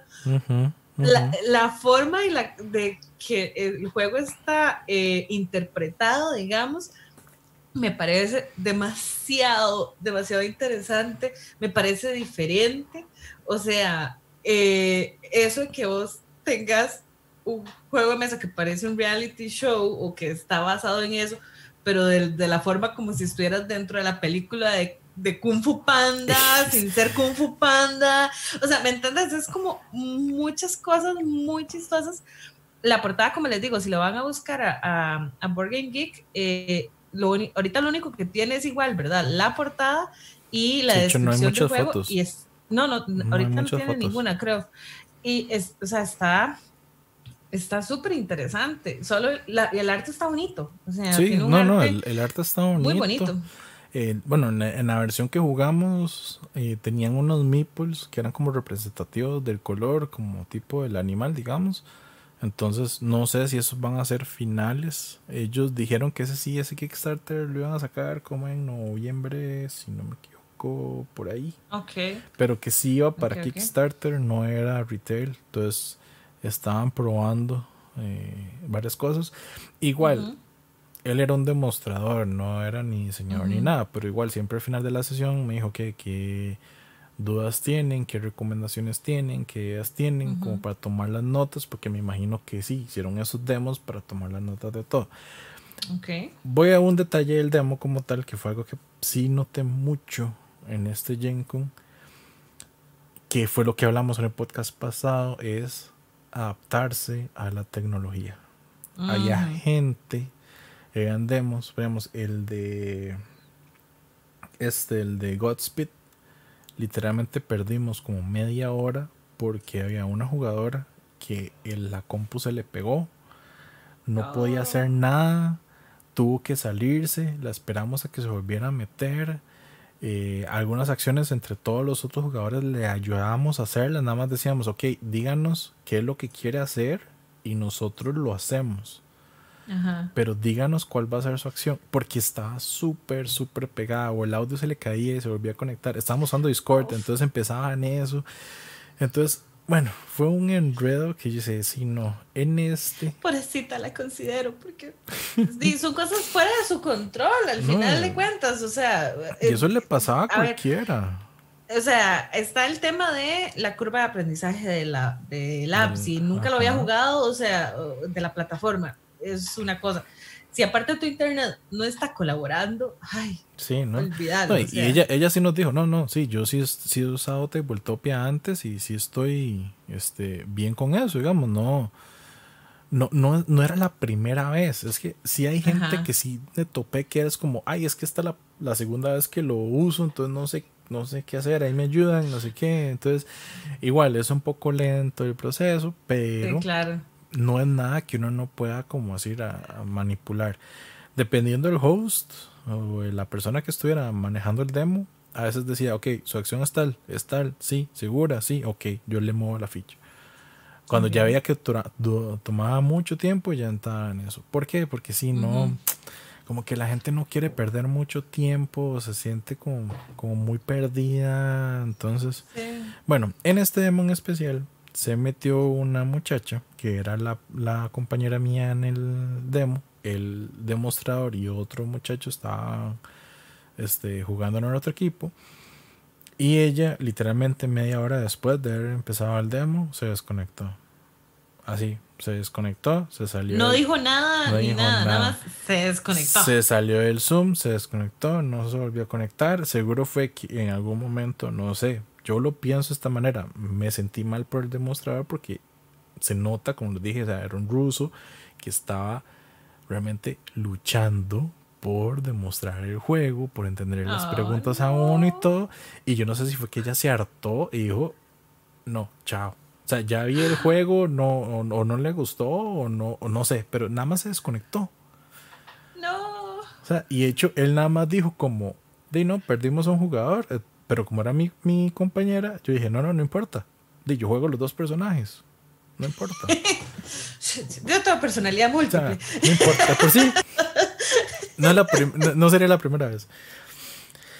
Entonces, al rato, como a la hora, ahí sí, como a la hora, el otro chavalo que estaba jugando con el demostrador, lo estaba jugando más que todo para enseñárselo al hijo. Entonces él tenía al hijo en la silla, en Zoom si teníamos las cámaras abiertas, entonces él tenía al hijo en la silla, él le preguntaba al hijo qué le gustaría hacer, qué quiere hacer, el hijo sí entendió bastante, ya tuvo una noción del, del, juego y él en un momento se llegó y nos dijo, ok, sorry, pero es que si tengo que ir a otro lado más, o si tengo que hacer otra cosa, eh, tengo que dejarlos y nosotros, tranquilo, no importa, váyase. Eh, y ya quedé jugando ya yo con el demostrador, entonces ya él usaba sus dos personajes, yo usaba mis dos personajes, entonces ya fue un poco más fluido y ahí fue donde yo le dije, usted tranquilo, no se estrese conmigo, no corra, no, no, no tiempo, no nada, o sea, tranquilo. Yo ya entendí la idea del juego, juguemos el turno normal, listo. Porque sí, hubo un momento en que él se, se atarantó tanto que me hizo repetir turnos. Y yo, no, pero es que va usted. No, pero entonces usted hace esto, esto, esto. Y, y me movía las fichas y yo, no, pero va usted. Es que yo, no, no, no, solo un toque. es, es su turno. Yo acabo de hacer esto, esto y esto. Y se quedó así como, ah, ah, sí, cierto, sí, cierto, sí, sí, sí. My turn, my, mi turno, mi turno. Y ya se pone a jugar el turno de él. Entonces ya yo regresé todas las jugadas. Y aquí, va usted. Bueno, de experiencias, ¿verdad? Sí, sí, sí. Y al final él igual tomó notas de recomendaciones, de todo. Este, yo le dije, porque me dijo, es que hay una tarjeta aquí en este deck de las tarjetas especiales que los jugadores de la sesión pasada me dijeron que era muy overpower. Digamos, cada personaje tiene cinco energía y solo es o te, o te mueves y haces una acción. Durante el movimiento si puedes ir agarrando los, los ingredientes, digamos, en esa fila, pero si te detenes en un campo, ya sea al lavatorio para rellenar la energía o a la tabla de cortar para cortar las cosas o agarrar el plato para servir todo, ya ahí se acaba. O sea, donde detenés para hacer una acción como tal, ya ahí se acaba el turno. Entonces esa, esa tarjeta era que puedes gastar 3 de energía para tener otro turno más o como decir otra acción más. Entonces podías gastar usted de energía y moverte otra vez. Entonces que le dijeron que era muy overpower y no sé qué, que estaba muy como, como que quebraba el juego y bla, bla, y yo. De yo no la veo tan así porque estás pagando 3 de tus 5 de energía. O sea, hay un movimiento que dependiendo cómo esté la cocina, digamos, yo tenía el panda un momento con los 5 energías y solo el movimiento me dejó con 2 al final. Ok. O sea, no podía pagar esa tarjeta jamás. Sí, no. Jamás. Lo que sí vi es que el deck tenía dos copias de cada cosa. Entonces ahí se le dije, ok, si me parece overpower si los dos jugadores, por pura casualidad, llegan a tener la misma tarjeta. Entonces, si yo llego a tener la tarjeta esa y Gaby que está jugando conmigo llega a tener esa misma tarjeta y ya decimos los dos, di, guardemos la energía porque en mi turno hago esto, gasto la energía y terminamos una orden agarra otra orden y a vos te da la, energía para agarrar las varas, gastar esa tarjeta y completar esa orden en tu turno, ya sí está muy overpower. Están haciendo los dos. Ya, eh, es, eh, sí, se van estaqueando encima de las habilidades y ya sí, ya. Entonces ya se vuelve mucho. Entonces yo le dije, oye, no, me parece que una buena recomendación es que ese deck de tarjetas solo haya una copia de cada una y no dos copias o tres copias, porque de sí, sí, eso sí puede hacer que alguna acción sea muy overpower o llegue a ser muy overpower. Y de hecho él me lo dijo, hay una opción que usted se puede quedar en el, lava, en el lavamanos, hace su acción en el lavamanos, rellena la energía y vuelve a usar esa tarjeta, ya, ya te fuliaste energía, vuelves a usar esa tarjeta y termina la acción que empezaste de un principio. Entonces haces, o sea, haces una cola muy sí, muy poderosas acciones. Entonces, bueno, ahí, al final ese, ese, no sé, hay que esperar a que salga Kickstarter ya para ver todo. Sí me interesa ver los otros chefs, porque sí quiero ver las otras acciones. para ver qué. Y el último que jugué fue el Endangered, que jugué la versión de o el escenario de los Tigres, que ese es de Grand Gamers Guild y salió en Kickstarter hace un tiempo. Yo lo yo decía, ay, lo quiero apoyar y a mí se me olvidó. Ese fue un juego que a mí se me olvidó, se pasó. Ay, qué, interesante. Cuando, ah, cuando, dije, ay, ay, mae, ¿cómo está? En un grupo, creo que es en, un grupo en Facebook, vi donde llega miren lo que ya me llegó y pone la foto de ese juego y yo, sí es cierto. Sí es cierto, o para buscar la información y ahí, cinco minutos después, eh, ya no habían preorden. La versión exclusiva de Kickstarter que tenía ciertos meeples especiales, obviamente no se podía pedir. Eh, solo estaba la preorden del juego normal no tenía nada. De hecho, el juego está en la, tienda de Gencom. En la tienda de Gencom también está el juego, pero la versión normal, que solo trae dos escenarios. Entonces yo dije, ah. ay, no, qué madre. Pero desde la semana pasada han estado tirando noticias ellos mismos de que viene una expansión y que la expansión viene para Kickstarter y ya esa expansión trae cinco escenarios diferentes. Me trae otros cinco animales. Entonces yo dije, ah, bueno, la, mi objetivo del demo es probarlo para ver qué tal. Si me gusta, ver si, si, si le entro. Y es igual, estuvo vacilón. De hecho, ese estuvo vacilón porque la, la que nos demostró el juego, entre comillas, porque no era demostradora, fue la chavala que programó el juego en el Tabletop Simulator. Entonces, ok. Ella estaba. se las sabía todas. Ah, sí, claro. ella estaba ahí Mm, sí nos explicó las reglas de, siento que bien, pues nosotros en lo que le íbamos explicando qué significaba cada cosa del tablero, qué se hacía en cada lado, ya fue como nos, como nos explicó, digamos, el, turno en la ronda del juego y cuál era como la idea del juego. Entonces ella estaba ahí porque ella estaba encargada de ver que el Tabletop Simulator corriera bien. no era tanto que no, se pegara ni nada no era tanto porque igual tenía que pulirlo porque aparentemente le estaba metiendo material para hacer los otros escenarios para cuando salga Kickstarter. Y que la gente pruebe, creo que es como un par de escenarios demo que ya va a hacer. Ok. Entonces algo así fue lo que nos explicó. Muy chido. La experiencia del juego me pareció chido. Este, volvemos a lo mismo, era una mesa completa, cinco jugadores, juego cooperativo, eran tras que hay que jugar con la tecnología, el turno de cada uno era bastante extenso. Entonces sí duramos, o sea, el juego se juega a 8 años, tiempo juego, digamos. Cada ronda es un año. Ah, ok, aquí esperando los 8 años. años después, dijo. Eh, cada ronda es un año. Y en las dos horas de juego que tuvimos, de demo, jugamos dos años. Entonces, obviamente en un juego más físico. Eso es, pesado. Es pesado, pero en un juego físico o ya haciéndolo físico, digamos, uno no siente eso. Uno no siente esas cosas así tan pesadas. Porque es que quiera una es que, ¿cómo selecciono los dados? ¿Y cómo los tiro? ¿Y ahora dónde los pongo? Y toda la discusión de todo el mundo. Y esperando que obviamente hay lag en discusiones. O alguien no se escuchó, ¿sabe, sabe qué dijo?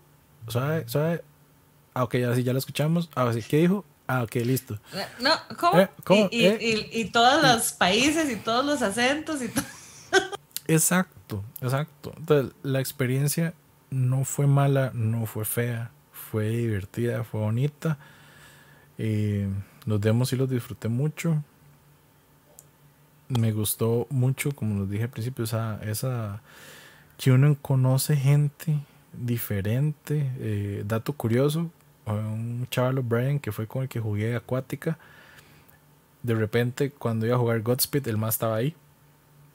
Y nos reconocimos, de hecho, él y yo nos reconocimos por la voz. sí, porque no se están viendo las caras. Exacto, exacto. En Acuática sí había una reunión de Zoom y sí nos estábamos viendo. Pero ah, en Godspeed era un Discord y nadie había puesto cámaras, era solo audio. Pero de nos reconocimos por eso. Entonces, Fue, ese, fue ese dato curioso que empezando yo, hey, yo ustedes los... O sea, jugamos... Como que me suena, me suena, me suena familiar. ¿Usted jugó acuática tal día, tal... Sí.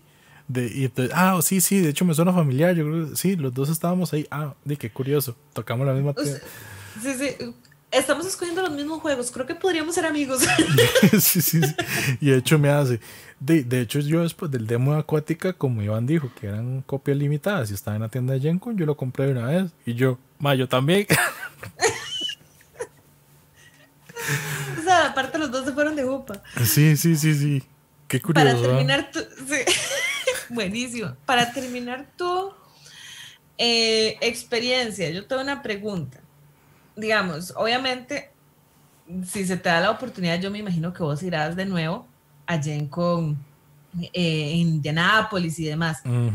Pero, digamos, si por X o Y, eh, qué sé yo, vas en el 2021, pero para el 2022 no puedes ir, pero existen ciertas actividades que se pueden manejar de esta forma que, experimentaste. Obviamente, tal vez no todo, porque ya sí sería demasiado recargado para eh, las editoriales y para los diseñadores y demás, pero tal vez algunas que son más pequeñas, que puedan tener ciertas cosas como estas, ¿vos crees que tendría mercado para, para algo así más adelante? Yo siento que, ok, obviamente pandemia y este año y todo nos ha hecho evolucionar en muchas cosas. Entonces, lo que sí noté bastante es, y que sí me pareció curioso es esto, que en la misma gente, como aquí ya había un horario más establecido, porque te dicen, ok, el demo dura dos horas, estoy a punto de terminar las dos horas de demo, dejemos el juego aquí, o si el juego terminó, perfecto, terminemos el juego y listo. Eh, o que nadie más tenía nada más que hacer y el juego iba a terminar las dos horas y, nadie tiene nada más que hacer, ok, no, entonces terminemos el juego. Pues, nadie tiene nada más que hacer, di, sigamos que, sí, sí, sí. Las tres horas que faltan. no que sea, el tiempo que sea, ya no terminemos. A ver quién ganó. Entonces lo hace. Yo, yo, yo, sí lo sentí, como, como vos me dijiste, que se parecía que sí estaba haciendo más cosas que haber ido físicamente. Porque sí, porque yo salía de una cosa y ya brincaba a otro, terminaba un demo, tenía que, ya había empezado, digamos, el video de una conferencia, entonces ya me había perdido unos minutos, pero ya me quedaba viendo la conferencia. Eh, sí había muchas conferencias, porque obviamente para mucha gente es más fácil hacer ese tipo de conferencias. Por ejemplo, la gente, los del Parks, el, el Memories y, el, y el Nightfall, lo que hicieron fueron live gameplays en Twitch entonces, uno se puede apuntar como si esas horas a verlo, pero y no había demo para uno jugarlo como tal. Pero ellos igual, ellos están jugando en su propia versión privada, digamos, del Tabletop Simulator o en su versión privada de Tabletopia, lo que la, alguna de las compañías haya logrado configurarle. Porque, por ejemplo, el Godspeed tiene una, hay una subasta que es a ciegas o que es privada entonces, dato curioso, no lo pudieron configurar bien a tiempo antes de GenCon. Entonces, la prueba que hay ahorita en Tabletopia la pueden jugar, uh. pero tiene ese pequeño problema. No pueden hacer las subastas uh. escondidas. hay, que hay que oh. manejársela de alguna forma para poder hacerla. Pero bueno, eh, entonces ahí más o menos lo hicieron. Entonces, lo que nos está diciendo el demostrador es que es muy probable que en esta semana tal vez quede eso arriba y lo bajen para terminar de pulirlo y tenerlo mejor. Y tal vez para ese en subirlo. Otra vez. Entonces vamos a, a, volver a tu pregunta y de una vez voy a aprovechar para meter ese de por medio. Me parece que estamos en un buen tiempo, un buen momento para probar todos estos sistemas. ¿Por qué? Porque en un futuro es muy probable que estas empresas sí hagan ese tipo de cosas para la gente que está afuera. Porque van a ver que tiene mercado. Entonces, yo creo que lo van a comparar también con las ventas que se hayan hecho en el store de Gencon, porque vemos lo mismo en la convención física, hay muchos lanzamientos, boom, sorpresa, o combos o promociones. Bueno, igual algunas editoriales tenían sus ventas en sus respectivas tiendas online, ¿verdad? Ajá, ajá, pero no están centralizadas en la Gencon como tal, que es la diferencia. ¿Qué es lo que pasa? Que sí, está bien. Eh, por ejemplo, la acuática, conseguirlo ahora me gustó mucho porque yo decía, ¿y quién no pudo haber conseguido ese juego? de ciertas personas que fueron a ese en el año pasado. A ese en el año pasado. Y ya. Y este año anunciaron la expansión de ese juego. Entonces, este año sale la expansión. Y aquí apenas está llegando el base. Y por suerte y por si acaso, y es porque lo tiene Arcane Wonders. O sea, Arcane Wonders, en lo que está publicando el juego base aquí, Cosmos Run está sacando en Rusia la expansión. Tenemos años atrás, digamos. Sí, imagínate. Sí. Y pensando ya en ese, porque sí, digamos, el mismo chavalo de, del, del Ninja Chef, yo le pregunté sobre el Frozen Frontiers. Entonces me dijo, para Essen, como están online, están trabajando en que ese demo se dé en Essen. El de ese Frozen Frontiers. Ahora la pregunta queda cómo es la, la disponibilidad de poder conseguir los juegos. Claro. Bueno, eso lo veremos con el tiempo.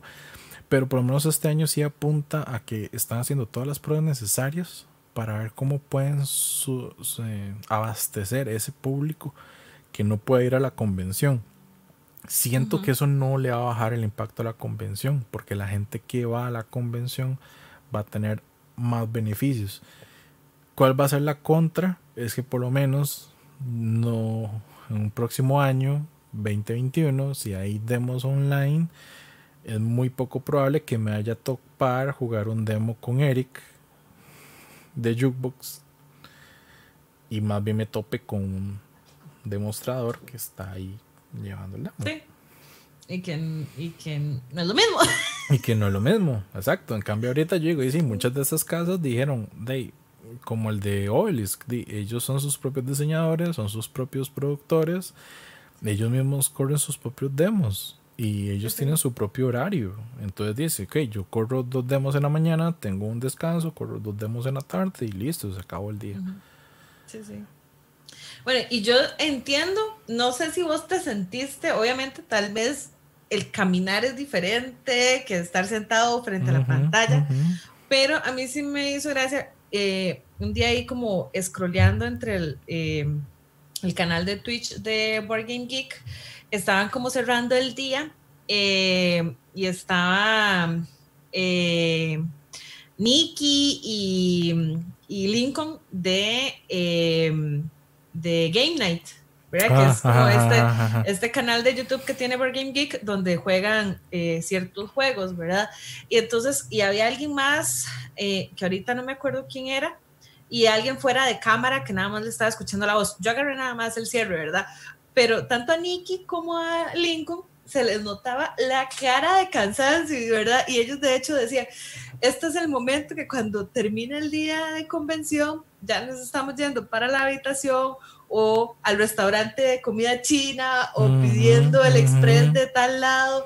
Y entonces uno de ellos, el que estaba fuera de cámara, que ahorita no sé quién era, sinceramente, dijo, sí, de hecho, para celebrar, porque normalmente los sábados a esta hora, cuando termina el día de Yenko, lo que hacemos es pedir del restaurante chino X, ¿verdad? Entonces yo pedí el que está cerca de mi casa, dijo. Entonces me hizo gracia que a pesar de que estaba haciendo online, la gente que aparte está detrás, ¿verdad?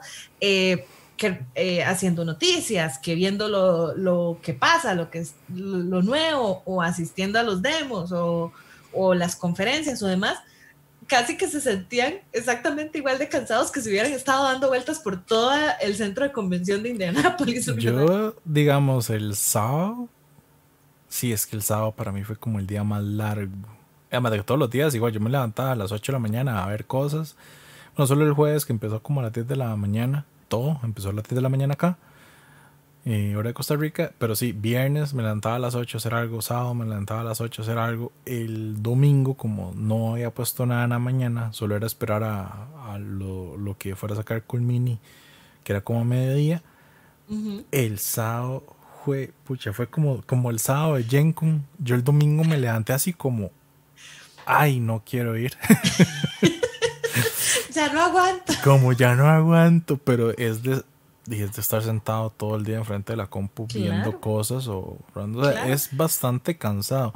En Gen uno se distrae mucho, pero esos cansancios es como caminas por tiendas, haces fila, compras algo, te antojas de algo, vas a ver, bla, bla, cuando te das cuenta, o andas un snack ahí en el bolso, entonces paras un toque para tomarte algo de agua, un snackcillo, ¿no? y ya te das cuenta, son unas 12, una de la tarde, vamos a almorzar, ¿en qué momento vamos a almorzar? Almorzar son como dos horas porque eso está repleto de gente, los restaurantes son filas, los food trucks afuera son filas, todos son filas. Curiosamente, eh, creo que fue en un live que estaba viendo de Man vs. Meeple, que estaban como extrañando cosas de Jenkun y yo estaba viendo el live y estaba poniéndole como, comentarios en, el chat de todos ellos.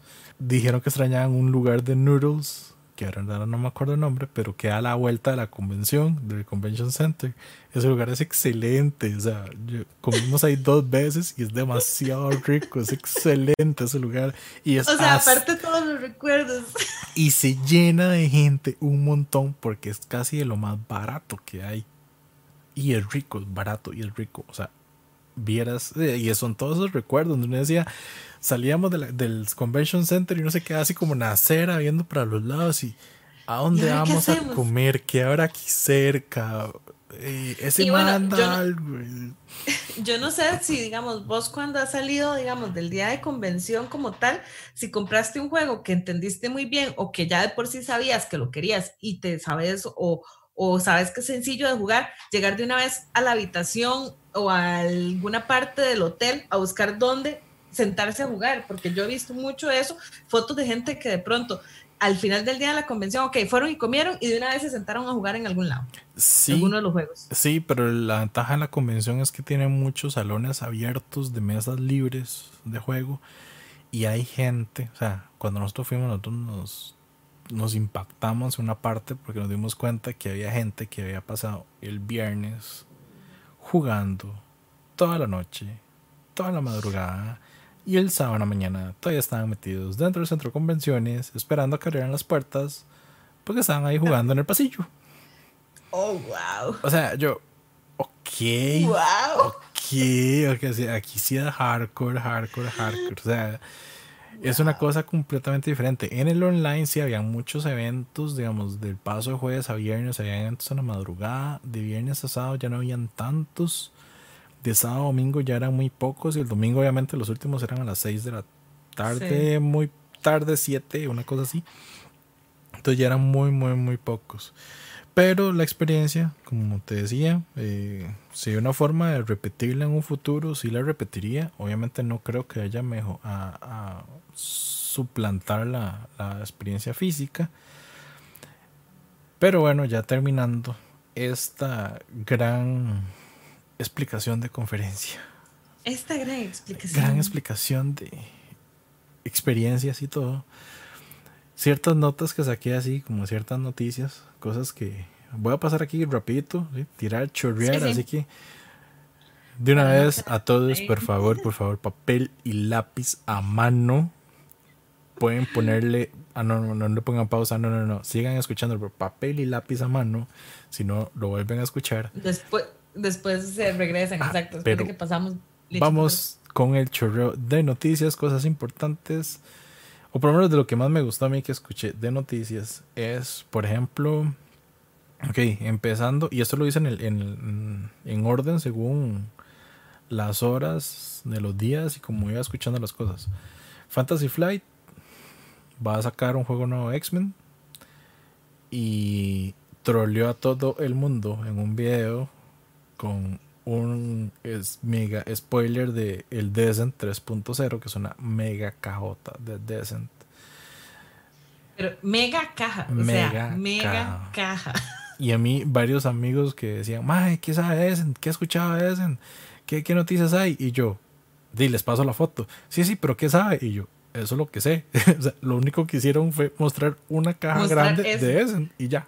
Eh, es lo que ha circulado por todo lado. De hecho, yo hasta que vos me contaste la historia, digamos, de, de, que, ok, fue como ya estaba terminando el stream y pusieron eso y cortaron el stream, nada más la cajota, nadie sabe nada más. Nadie sabe nada más. y, ese, y eso era una de las, de las ¿Cómo es?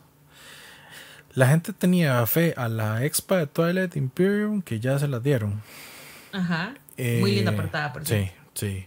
Pero es un juego que jamás tendría. Jamás me sentaría a jugar eso. Tal vez una vez en lo juegue, pero no lo tendría. Sí, yo ah. no creo, pero qué linda portada. Y ese Descent era algo que la gente estaba pidiendo. Yo lo que estaba pidiendo era un Imperial Assault 2.0. Porque yo sé que ellos ya dijeron que no iban a hacer más cosas de Imperial. Normalmente oh. Fantasy, cuando, dije, cuando dicen esas cosas, Fantasy Flight es porque están trabajando en algo nuevo para o revivir la franquicia o rebotear la franquicia. Entonces, de la gente o esperaba algo de Star Wars o algo de Marvel o algo de Descent. Entonces lo de Marvel fue el de X-Men. Ajá. Y ese Descent. Después, Pandasaurios. Por Dios, Pandasaurios. La gente. ¿Qué vas a hacer con nosotros? Gente, ¿Qué pongan, de mí? aprendan ese nombre y pongan en el radar porque, vean, van a hacer una segunda impresión de Tammy Hall eh, Tamani Hall, es que se llama el juego. Nunca lo vi, nunca lo jugué, pero apenas se lo mencioné a un amigo, me dijo, eso es un juegazo que está fuera de impresión. Entonces van a sacar una oh, segunda edición. Y de hecho me di cuenta porque cuando lo mostraron en el, en el, porque ese era un stream donde lo mostraron, este, estaban súper emocionados y dijeron que era la segunda versión. Entonces yo le dije a un compa, más esta gente va a sacar la segunda versión de este juego, ¿usted qué sabe? Y se quedó así, ¿qué? Eso es un juegazo, qué dicha que va a sacar la segunda versión. Lo quiero. Bajo el radar de una vez, tome. El juego que hablamos de Spill the Jars, el Rods, ellos lo van a publicar. Ok. Para este lado del mundo. Y obviamente no se llama Pandasaurus por nada. Porque ay, quieren hacer varios juegos de dinosaurios. Por algo está el Dinosaur Island y sobre el Dinosaur Island van a sacar una línea que se llama Dinosaur Island Roar and Rights. Oh my god. Que se, va, que se va a poder combinar con el, con el 1 y el 2, con las expansiones del 1. El otro, ese sí va a ser un juego independiente sobre el mismo universo, pero se llama Dinosaur World. Ok. O sea que hay algo, hay algo muy Jurassic que... Sí, sí. Sí, sí. Que, que sin necesidad de comprar el, exacto. la intelectual Ajá, están haciendo cosas muy interesantes. Haciendo interesante, exacto. Y el último, que ese sí no hablaron mucho, pero es un... Lo tiraron que sí es algo que va a, tal vez anunciar más para el otro año. Es lo que se llama Gods Love Dinosaurs. Ok. Va a ser otro juego interesante de ellos, que tienen que tenerlo en la mira. En la mira, exactamente. Dark and Wonders, como les mencioné ahora, eh, noticias para el próximo mes que se van a hacer ya más públicas, más libres. Eh, CGE, eh, que es este Shake Games, mostraron uno que se llama Lost Ruins of Arnak, que se ve mucho, mucho. Y uno que se llama Under the Fallen Skies, que yo creí que era propiedad intelectual de la serie que se llama Fallen Skies. Pero no, es otra cosa diferente. Es un juego que si uno lo ve de tablero parece un Galaga. y, de hecho, y de hecho el juego es solitario. Lo pensaron en solitario. Ah, Entonces, como para traer algo interesante a la mecánica, trae es un track donde vos estás con la tierra defendiendo de navecitas que van bajando en el track. Y lo que hagan las naves son como con la tirada de los dados que vos tenés. Las naves son plásticas, transparentes. Hay naves rojas, naves blancas, muy bonitas. La verdad es que se ve muy, muy, muy, muy bonito. Eh, Skybound para mí fue que tiró la casa por la ventana. Sí. Porque. Totalmente. Digamos, ya ahorita están. Están esperando empezar a chipear los Tidal Blades que es el juego grande de ellos. El último juego grande de ellos. A ese, como el universo lo hicieron tan bonito, el arte tan bonito, una vez anunciaron el, el RPG. Entonces, va a ser un solo libro que contiene todo. O sea, todo lo de ese juego solo ocupas un libro y ya.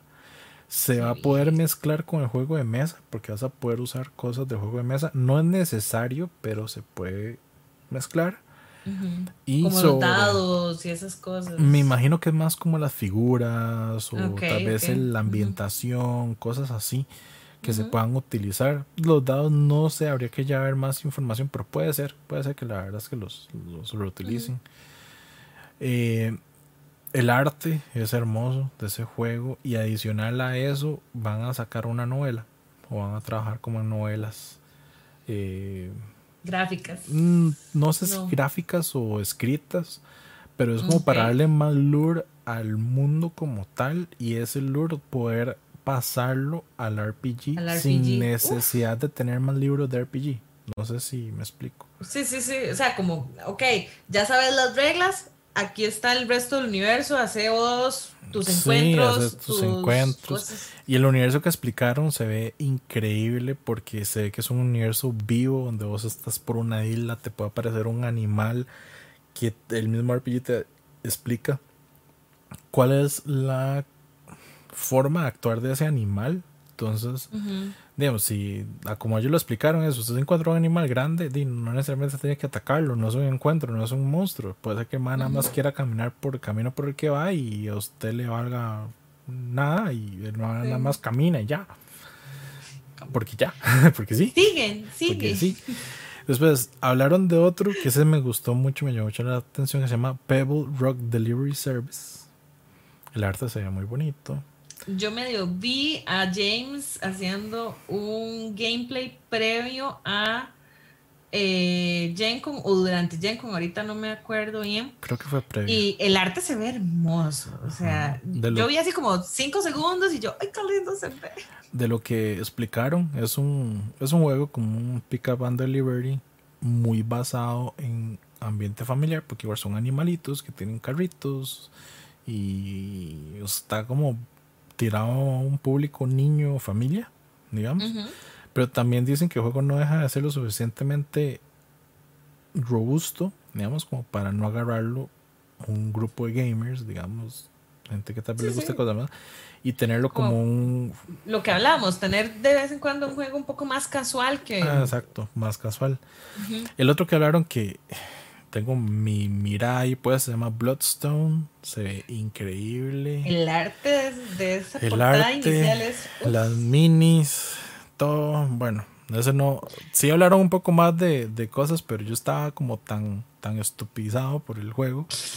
Y estaban explicando cómo es y las minis y todo. Entonces, y vos nada más, ¿dónde está el botón de, yo, pledge? Yo, nada más ocupo que me digan cuándo. O sea, dígame cuándo hago clic ya. O Listo, listo.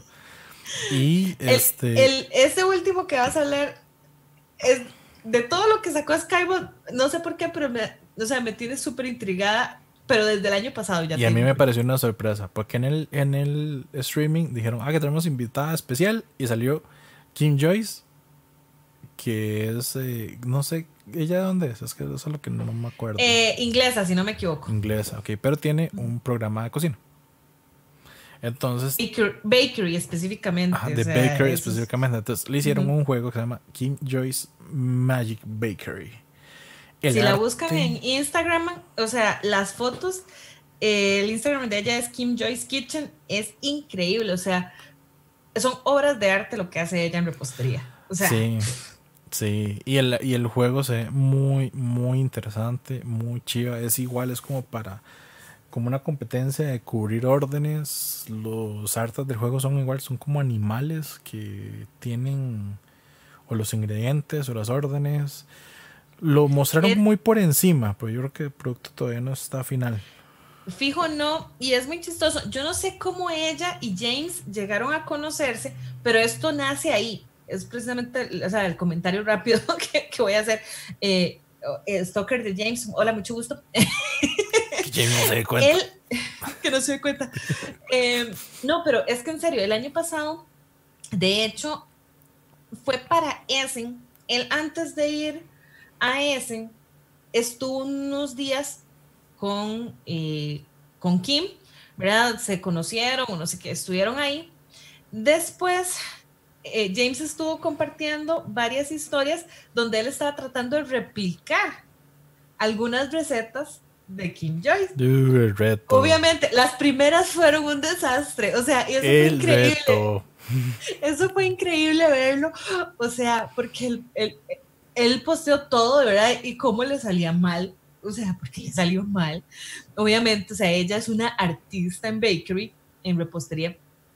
Pero entonces, Después de eso, ella también estuvo en la casa de James y yo dije, ok, esto ya, además de que tienen una muy bonita amistad probablemente, aquí hay algo. A mí no me engañan. Me, me, huele, me huele a tarjetas y cartón, dijiste. Exacto, yo aquí James está maquinando cómo hacer algo en conjunto que eh, en, en, su universo de, de, juegos de mesa. Y de aquí está mi respuesta. Definitivamente ellos llevaron la amistad allá una relación eh, profesional donde va a salir un juego de mesa.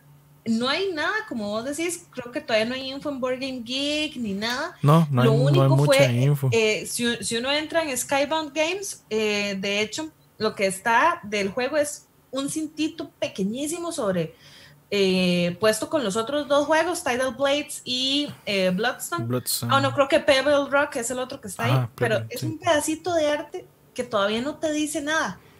No, o y, en el, y en el nada. stream lo que mostraron es que ellos tienen, obviamente ellos tienen, diseñan sus propias sesiones de tabletop, su propia configuración, que no la hacen pública porque no la encuentran en el workshop de Steam, pero ellos lo tienen. Entonces, yo sé que en el stream él mostró, digamos, esa versión del juego. Todavía donde la Ok. estaban probando, se ve parte del arte, no final, pero como le digo, es muy colorido, son animalitos. tienen- Tiene que ser súper colorido. O sea, de verdad, entren. eh, voy a pedir que pongamos el link de. Ahí, ahí lo ponemos, ahí lo ponemos abajo en los comentarios, en Solo la para que se enamoren. O sea, para empezar, les voy a. para que les dé hambre, ¿verdad? y segundo, para que se enamoren de lo creativa y que es ella. Y Sí, fijo, quiero ver cómo se transfiere eso a un juego de mesa. O sea, porque se tiene que ver exactamente igual de apetecible, de mágico. O sea, yo ese juego, sinceramente, todos Lo vas a que- seguir, lo vas a seguir. por- porque yo lo estaba esperando, o sea, en mi cabeza estaba, esto, aquí va a pasar algo, ¿verdad? Aquí va a pasar algo, aquí va a pasar algo, esto lleva juego de mesa por algún lado y, y aquí está mi respuesta. Sí, fijo. Después, obviamente, eh, de una grande, grande que vos sigues mucho, que es Renegade Games. Dio varias Oh. noticias muy interesantes. La verdad es que me parecieron muy interesantes. Hay una alianza que van a hacer con WizKids. Porque WizKids ha hecho estas miniaturas Deep Cuts, que son miniaturas como de Dungeons and Dragons o Pathfinder, cosas así. Ellos sacaron una línea de miniaturas que no tenía nada que ver con ningún juego, que se llama Wardlings, que era un niño con un familiar. Y eso era todas las miniaturas. Entonces, de repente, en esta discusión donde Renegade está contando la historia, lo que pasa es que él se. el- no me acuerdo el nombre de este chaval de Renegade. Se topó con la gente de Whiskits. Él vio las miniaturas. Él ya las había visto, yo las conocía. Él dice: Esas miniaturas son muy bonitas como para no tener una historia. Como para no tener.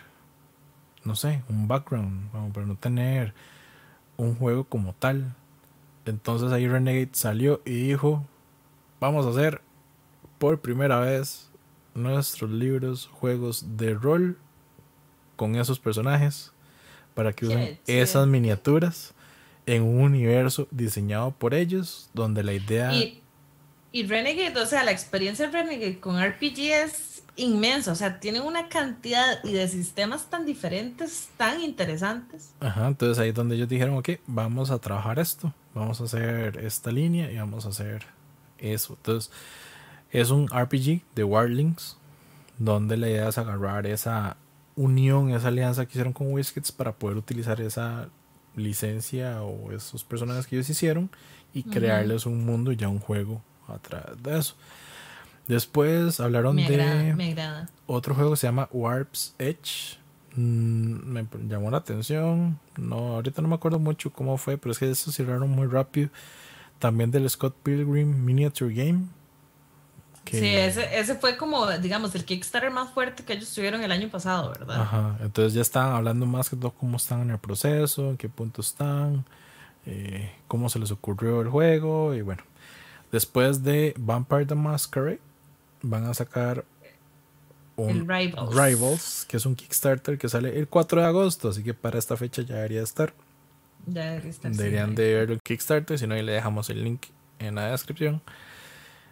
Eso es otro juego que ese sí me llamó la atención. Los dos siguientes tres juegos que voy a hablar para mí fueron, ok, van de una vez bajo la lupa. Uno se llama Embarcadero. Se ve hermoso. Ateneum, que es como una continuación de Ex Libris. ¿Quién tiene el pre ¿Listo? Ah, ¿quién, quién será? ¿Quién será? Y después otro, que ese sí me llamó mucho la atención, que se llama My Father's Work. Uf. Que ese se ve hermoso, el arte se ve lindísimo. Vos decís nombres de juegos y ya voy. Board Geek, meto los nombres a, ver, a revisarlos. sí, sí, sí, sí, sí. Pero ese, ese My Father's Work para mí eh, es así como lo que tengo en la vista. Y una vez apunten fecha porque anunciaron que octubre 9 van a hacer Renegade Con. Cool.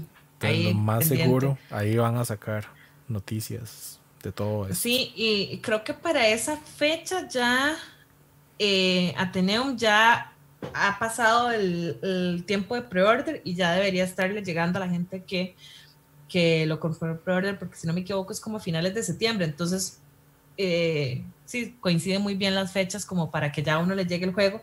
Entonces, ok, ya al, el, como la, el aviso de que está en retail más, más abierto, ¿verdad? Sí, sí, claro. Y bueno, este, de mi amada Cool Mini or Not, Simon.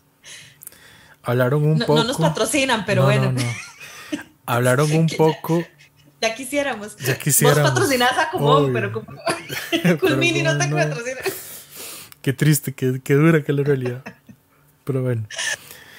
Em, hablaron de una de las sorpresas que ellos habían mencionado hace un tiempo, que es el juego de miniaturas que están desarrollando de He-Man. Eso, o sea, yo hasta ahora que veo esta lista que vos me estás pasando, no te quise decir nada, pero yo recuerdo como una semana antes de Jenko, alguien le preguntó a Eric Lang en Twitter que, que, estaba, o sea, que cuál sería la propiedad intelectual en la que a él le gustaría trabajar que todavía no ha trabajado, ¿verdad? Y él dijo, ya lo estoy haciendo. Y no dijo nada más, ¿verdad? Entonces todo el mundo quedó y la especulación anduvo y anduvo y anduvo, anduvo por ahí jamás me imaginé que fuera a ser He-Man. jamás. O sea, porque yo tengo aquí un, un fan de He-Man que de hecho un día de estos me estuvo hablando, tengo unas ganas de ver He-Man. o no sé qué. Y yo, ok, esto es como que cae así. De hecho, esa es la parte curiosa. Em, no me acuerdo si Eric lo comentó en ese stream como tal, pero creo que es o lo está desarrollando junto con Mike o Mike es el, de el diseñador principal de ese proyecto. Eh, porque creo que es en conjunto. Ellos dos hicieron el de Bloodborne, que Bloodborne ahorita debería de, empezar a chipearse en los próximos par de meses a los, a los backers, o tres meses por ahí. A finales de este año debería estar llegando ese juego. Entonces, ellos habían dicho, o sea, sí había salido una noticia, ahorita no me acuerdo cuándo fue, no me acuerdo, pero sí había salido una noticia de que Simon había ganado la licencia para hacer un juego de He-Man. Ah, ok. Y Mike en ese stream dijo que ese juego de He-Man, ellos lo que querían hacer, o sea, lo, contó con tanta entusiasmo y tanta nostalgia que yo dije, ocupo ver ese juego. Ellos oh, quieren que ese juego sea o que uno se sienta como en esa momento, época. de niño donde vos tenías en una mano a He-Man, en otra mano a Skeletor, estabas chocando las figuras una contra la otra, diciendo, tome, Tener el, el Castle era lo más... sí, el castillo de He-Man, el mismo, este, la pantera de He-Man, todo, o sea... o sea, si les pasó lo mismo que a nosotros cuando estuvimos viendo esta serie eh, de Toys That Made Us, Ajá. está en Netflix, ¿verdad? Donde, que es esa nostalgia increíble, o sea, que te llega completamente el corazón y te hace disfrutar otra vez esos momentos de, infancia, ¿verdad? Creo que, que si Cool Mini le está poniendo ese amor más como de ellos, ¿verdad? Creo que va a ser un juego muy interesante. y yo creo que este sí vamos a escuchar bastante el otro año. Porque si ahorita están hablando de eso, va a ser algo fuerte para el De lo que van a empezar a hablar tal vez a principios del otro año, si no a mediados del otro año, si es que ya el juego lleva bastante adelantado el desarrollo. Y tal vez no estoy hablando de Kickstarter como tal, sino que tal vez ya hablen, digamos, del juego como tal, de qué se trata, y después ah, ya hablen si es Kickstarter o retail, cualquiera de las dos.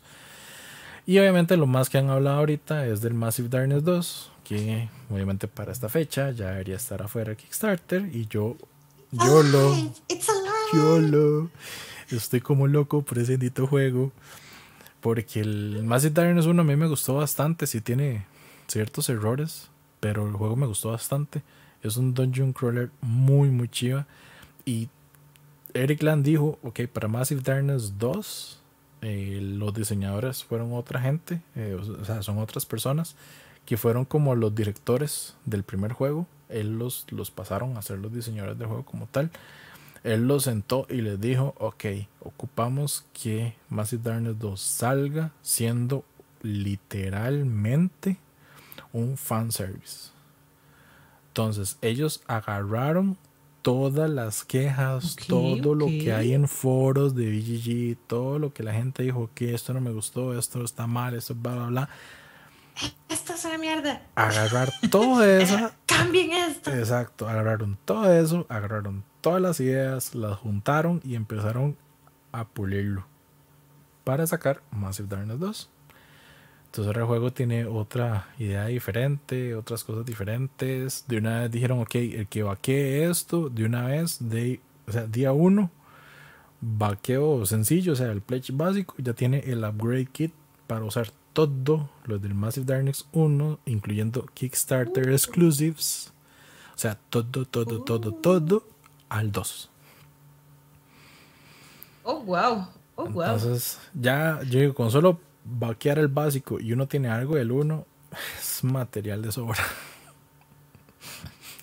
O sea, da para años. Da para años. Y después, este, ahí ya un últimas noticias Cosmodrome, como les decía, está ese Frozen Frontier que se ve muy lindo. Ese Frozen Frontier, o sea, la portada está genial. De hecho, el eslogan, digamos, del juego es Space is hard, o sea, el espacio es duro. Y la portada está hermosa. O sea, a veces las portadas de juegos sobre el espacio o son muy genéricas o o no sé, o, son muy planas. Este me gustó y sinceramente si quiero saber más. De hecho, eh, para este año, bueno, lo que son los proyectos de 2020 de Cosmodromes, hay tres. Que uno es ese Frozen Frontier, que por lo menos el, con el que jugué el, el, Ninja Chef sí me dijo que para Essen van a tener ya la versión digital para poder probar el demo. Entonces ya durante Essen sí se va a poder jugar ese Frozen Frontier. Esperemos, ojalá poder probarlo y jugarlo y todo, ojalá genial. Viene la expansión de Acuática que se llama Cold Waters y viene otro que se llama Astrum Board Game que se ve increíble. Ese, me acabo de acordar, no te lo pasé en la lista, me acabo de acordar porque estaba en la, página. Qué mal visto, qué mal visto. Perdón, perdón, perdón, pero me acabo de acordar. Este. Astrum. Astrum. Es que ya te dije, estoy buscándolo aquí. Sí, no, pero es que de eso solo se ven portadas. Ahorita solo se ven portadas. Pero pero por lo menos también hay un poco de, o por lo menos la descripción del, del, del diseñador, ¿verdad? también se puede ver. Ajá. Y después... Astrum me llama la atención por dos cosas. Es abstracto. Ajá. Y es de poliómenos, que es una forma de juego los que han jugado Barren Park, eh, Eyes of Cats, el mismo Patchwork, es ese estilo de juego, digamos, donde es un abstracto, pero además es un, un rompecabezas que tenés que ver cómo lo logras armar para que potencialices tu estrategia y tus puntos, digamos. Entonces, me llama muchísimo la atención. Está muy interesante, muy interesante. interesante, está interesante. Y ahí el última, último dato final eh, de cuando hice el demo de Grand Gamers Guild de, de este Camping Creatures, de hecho. Eh, del Creature Comforts era, mentira. Ese ah, era de de Kids Table. Board Games. Em, aparentemente, y eso es algo que esperamos ver más noticias en el futuro.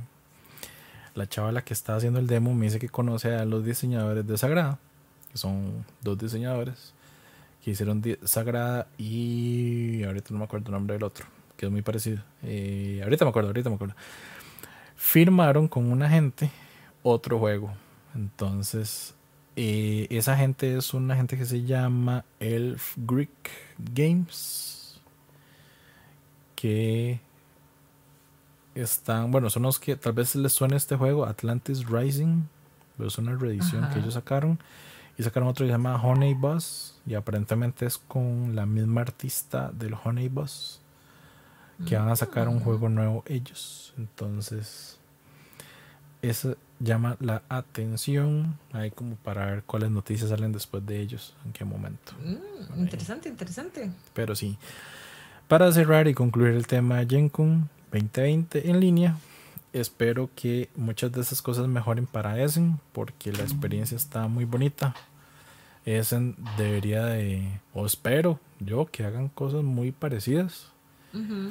Tal vez el sistema sea diferente, la forma de registrarse o lo que usen, pero las herramientas están. O sea, como hablamos en nuestro primer podcast, La Nueva Realidad, las herramientas están. Tabletop Simulator, Tabletopia o Board Game Arena. La gente usa o Discord o Zoom o cualquier otra o Google Meets, eh, eh, Microsoft Meetings. Sí, sí, sí. Lo que puedan usar para hacer una reunión virtual y, jugar en línea, todas esas herramientas las están usando las mismas casas para hacer que esto llegue bien al público, que la gente tenga una experiencia. Estamos luchando contra la curva de aprendizaje muchas personas ahorita, aprender a usar. O sea, a mí también me cuesta usar algunas de esas cosas. Curva de aprendizaje, eh, personas que logren programar los juegos y se sienta o vea lo más cercano a lo que el juego va a ser cuando esté en físico. El arte, eh, creo que son muchas cosas, el arte, o sea, son muchas cosas que obviamente em, tal vez algunos no tenían presupuestado, porque esto es presupuesto, o sea, esto realmente es dinero de, ok, tengo que pagarle a un programador para que meta mi juego, que yo, que yo iba a llevar a ese un par de copias de prototipo. Y ahora no, ahora ya, ya, ya la plata que tenía para el prototipo, que ya tengo el prototipo, pero no tengo cómo enseñar el prototipo en físico, tengo que hacer prototipo en Tabletop Simulator. Y de hecho, hasta, hasta el mismo James mencionó eso, que él probaba primero un prototipo físico, ahí pintaba a mano, dibujaba a mano, o lo que fuera. A conforme iban trabajando en el físico, siempre había alguien trabajando el digital. Porque ah, esas son cosas que tal vez nos estamos dando cuenta ahorita, pero por lo que está pasando. Pero ellos han trabajado, o muchas de esas empresas han trabajado estos digitales en Tabletop Simulator porque es un servicio privado que pueden tener. El servidor lo pueden configurar privado, entonces Solo ellos se pueden meter a probarlo y hacer mucho playtesting sobre eso. El problema es que ese tipo de playtesting, volvemos como dijiste vos, a la programación. Primero tienen que ver que la programación esté nítida para después probar las reglas del juego y ver que el juego funcione. Es, que es como cualquier aplicación, cualquier cosa. O sea, van a haber pequeños bugs, o sea, o pequeños errores que si no se prueba y reprueba, prueba y error, prueba y error. O sea, pasa eso y de, esperemos ¿qué nos trae eso, en verdad? Eh, yo, si, si la memoria no me falla, creo que la gente de Board Game Geek va a tener los mismos, o sea, canales muy similares para todo lo que va a hacer Essen en Twitch. Yo creo que sí.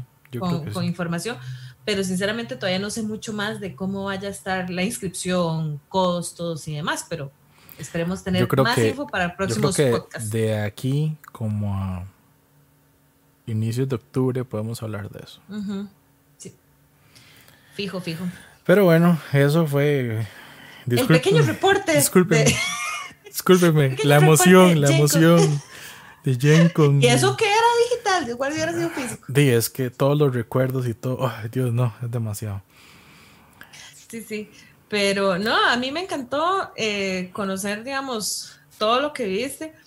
Eh, es diferente el, yo ver las noticias a como las vi, a como vos me las cuentas, digamos, es súper diferente. Obviamente, porque una cosa es uno ver a alguien que compartió un post, alguien que compartió una foto, eh, por ejemplo, esa de la del Descent 3.0 de la cajota, sin yo tener una idea de qué realmente fue lo que pasó en la transmisión, ¿verdad? Hasta que vos me cuentas, es como, eh, son cosas muy diferentes, o sea, el participar o el participar activamente. Sí, verlo en ese momento, a verlo de tarde, bueno, hay, muchas cosas. Yo sí espero Que, que obviamente repetirlo con Essen, ver cómo, cómo funciona, ya, ya, digamos, ya a uno le entran como las ganas de decir, ok, o sea, voy a ver las fechas de Essen, voy a ver que entonces en un futuro ya les vamos a explicar todo eso, pero ténganlo por seguro que apenas yo sepa esa información, igual la vamos, a, compartir, vamos a hablar de eso y es muy seguro que me que vuelva a hacer lo mismo, ir a meterme a agarrar lo que pueda y probar lo que pueda. Y obviamente que estén pendientes del canal y de las redes de gamers para que apenas te llegue todo lo que compraste en Yanko. Nos sacas unboxings. Nos sacas esos unboxings y, ¿verdad? Estemos ahí como pendientes de, ok, ¿qué, compraste? ¿Qué te llegó? Se ha llamado. Ya lo probaste. El, loot de ¿Qué te parece? Exacto, el loot de Online 2020. Exacto. Pero bueno, sin muchas más gracias. atrasarlos, muchas gracias. Recuerden. Exacto. La rifa, eso es lo único antes de irnos. Está la rifa eh, para el Día de la Madre, ¿verdad? Eh, comenten acá en el canal de YouTube, vayan y busquen el post en Baratijas, vayan y busquen el post en las redes de gamers para que tengan varias opciones de participar. Y eh, suerte a todos. Eh, esperamos entonces para nuestro podcast siguiente tenerles ya las dos personas ganadoras. Sí, mucha suerte a todos. Igual gracias por seguirnos. Ya saben, cualquier cosa ahí abajo en los comentarios. Ahí les, les ayudamos, les respondemos sus preguntas, sus dudas, sus cuestiones. Espero no que nos llevamos tarea esta vez, pero tal vez nos las dejen ahí en los comentarios. Exacto, y espero que no se, no se les haya enfriado el café con esta hablada tan larga, pero... o, o, por cuántas tazas de café van, díganos. Sí, sí, sí, por cuántas tazas. Ah, bueno, comentario para cerrar la, el podcast el comentario más escuchado que tuve en las llamadas o los demos de, de GenCon fue este GenCon 2020 me gusta por varias razones. La cerveza es más barata, siempre tengo comida cerca, el baño está a dos pasos. Y no hay fila para el baño. Y no hay fila para nada.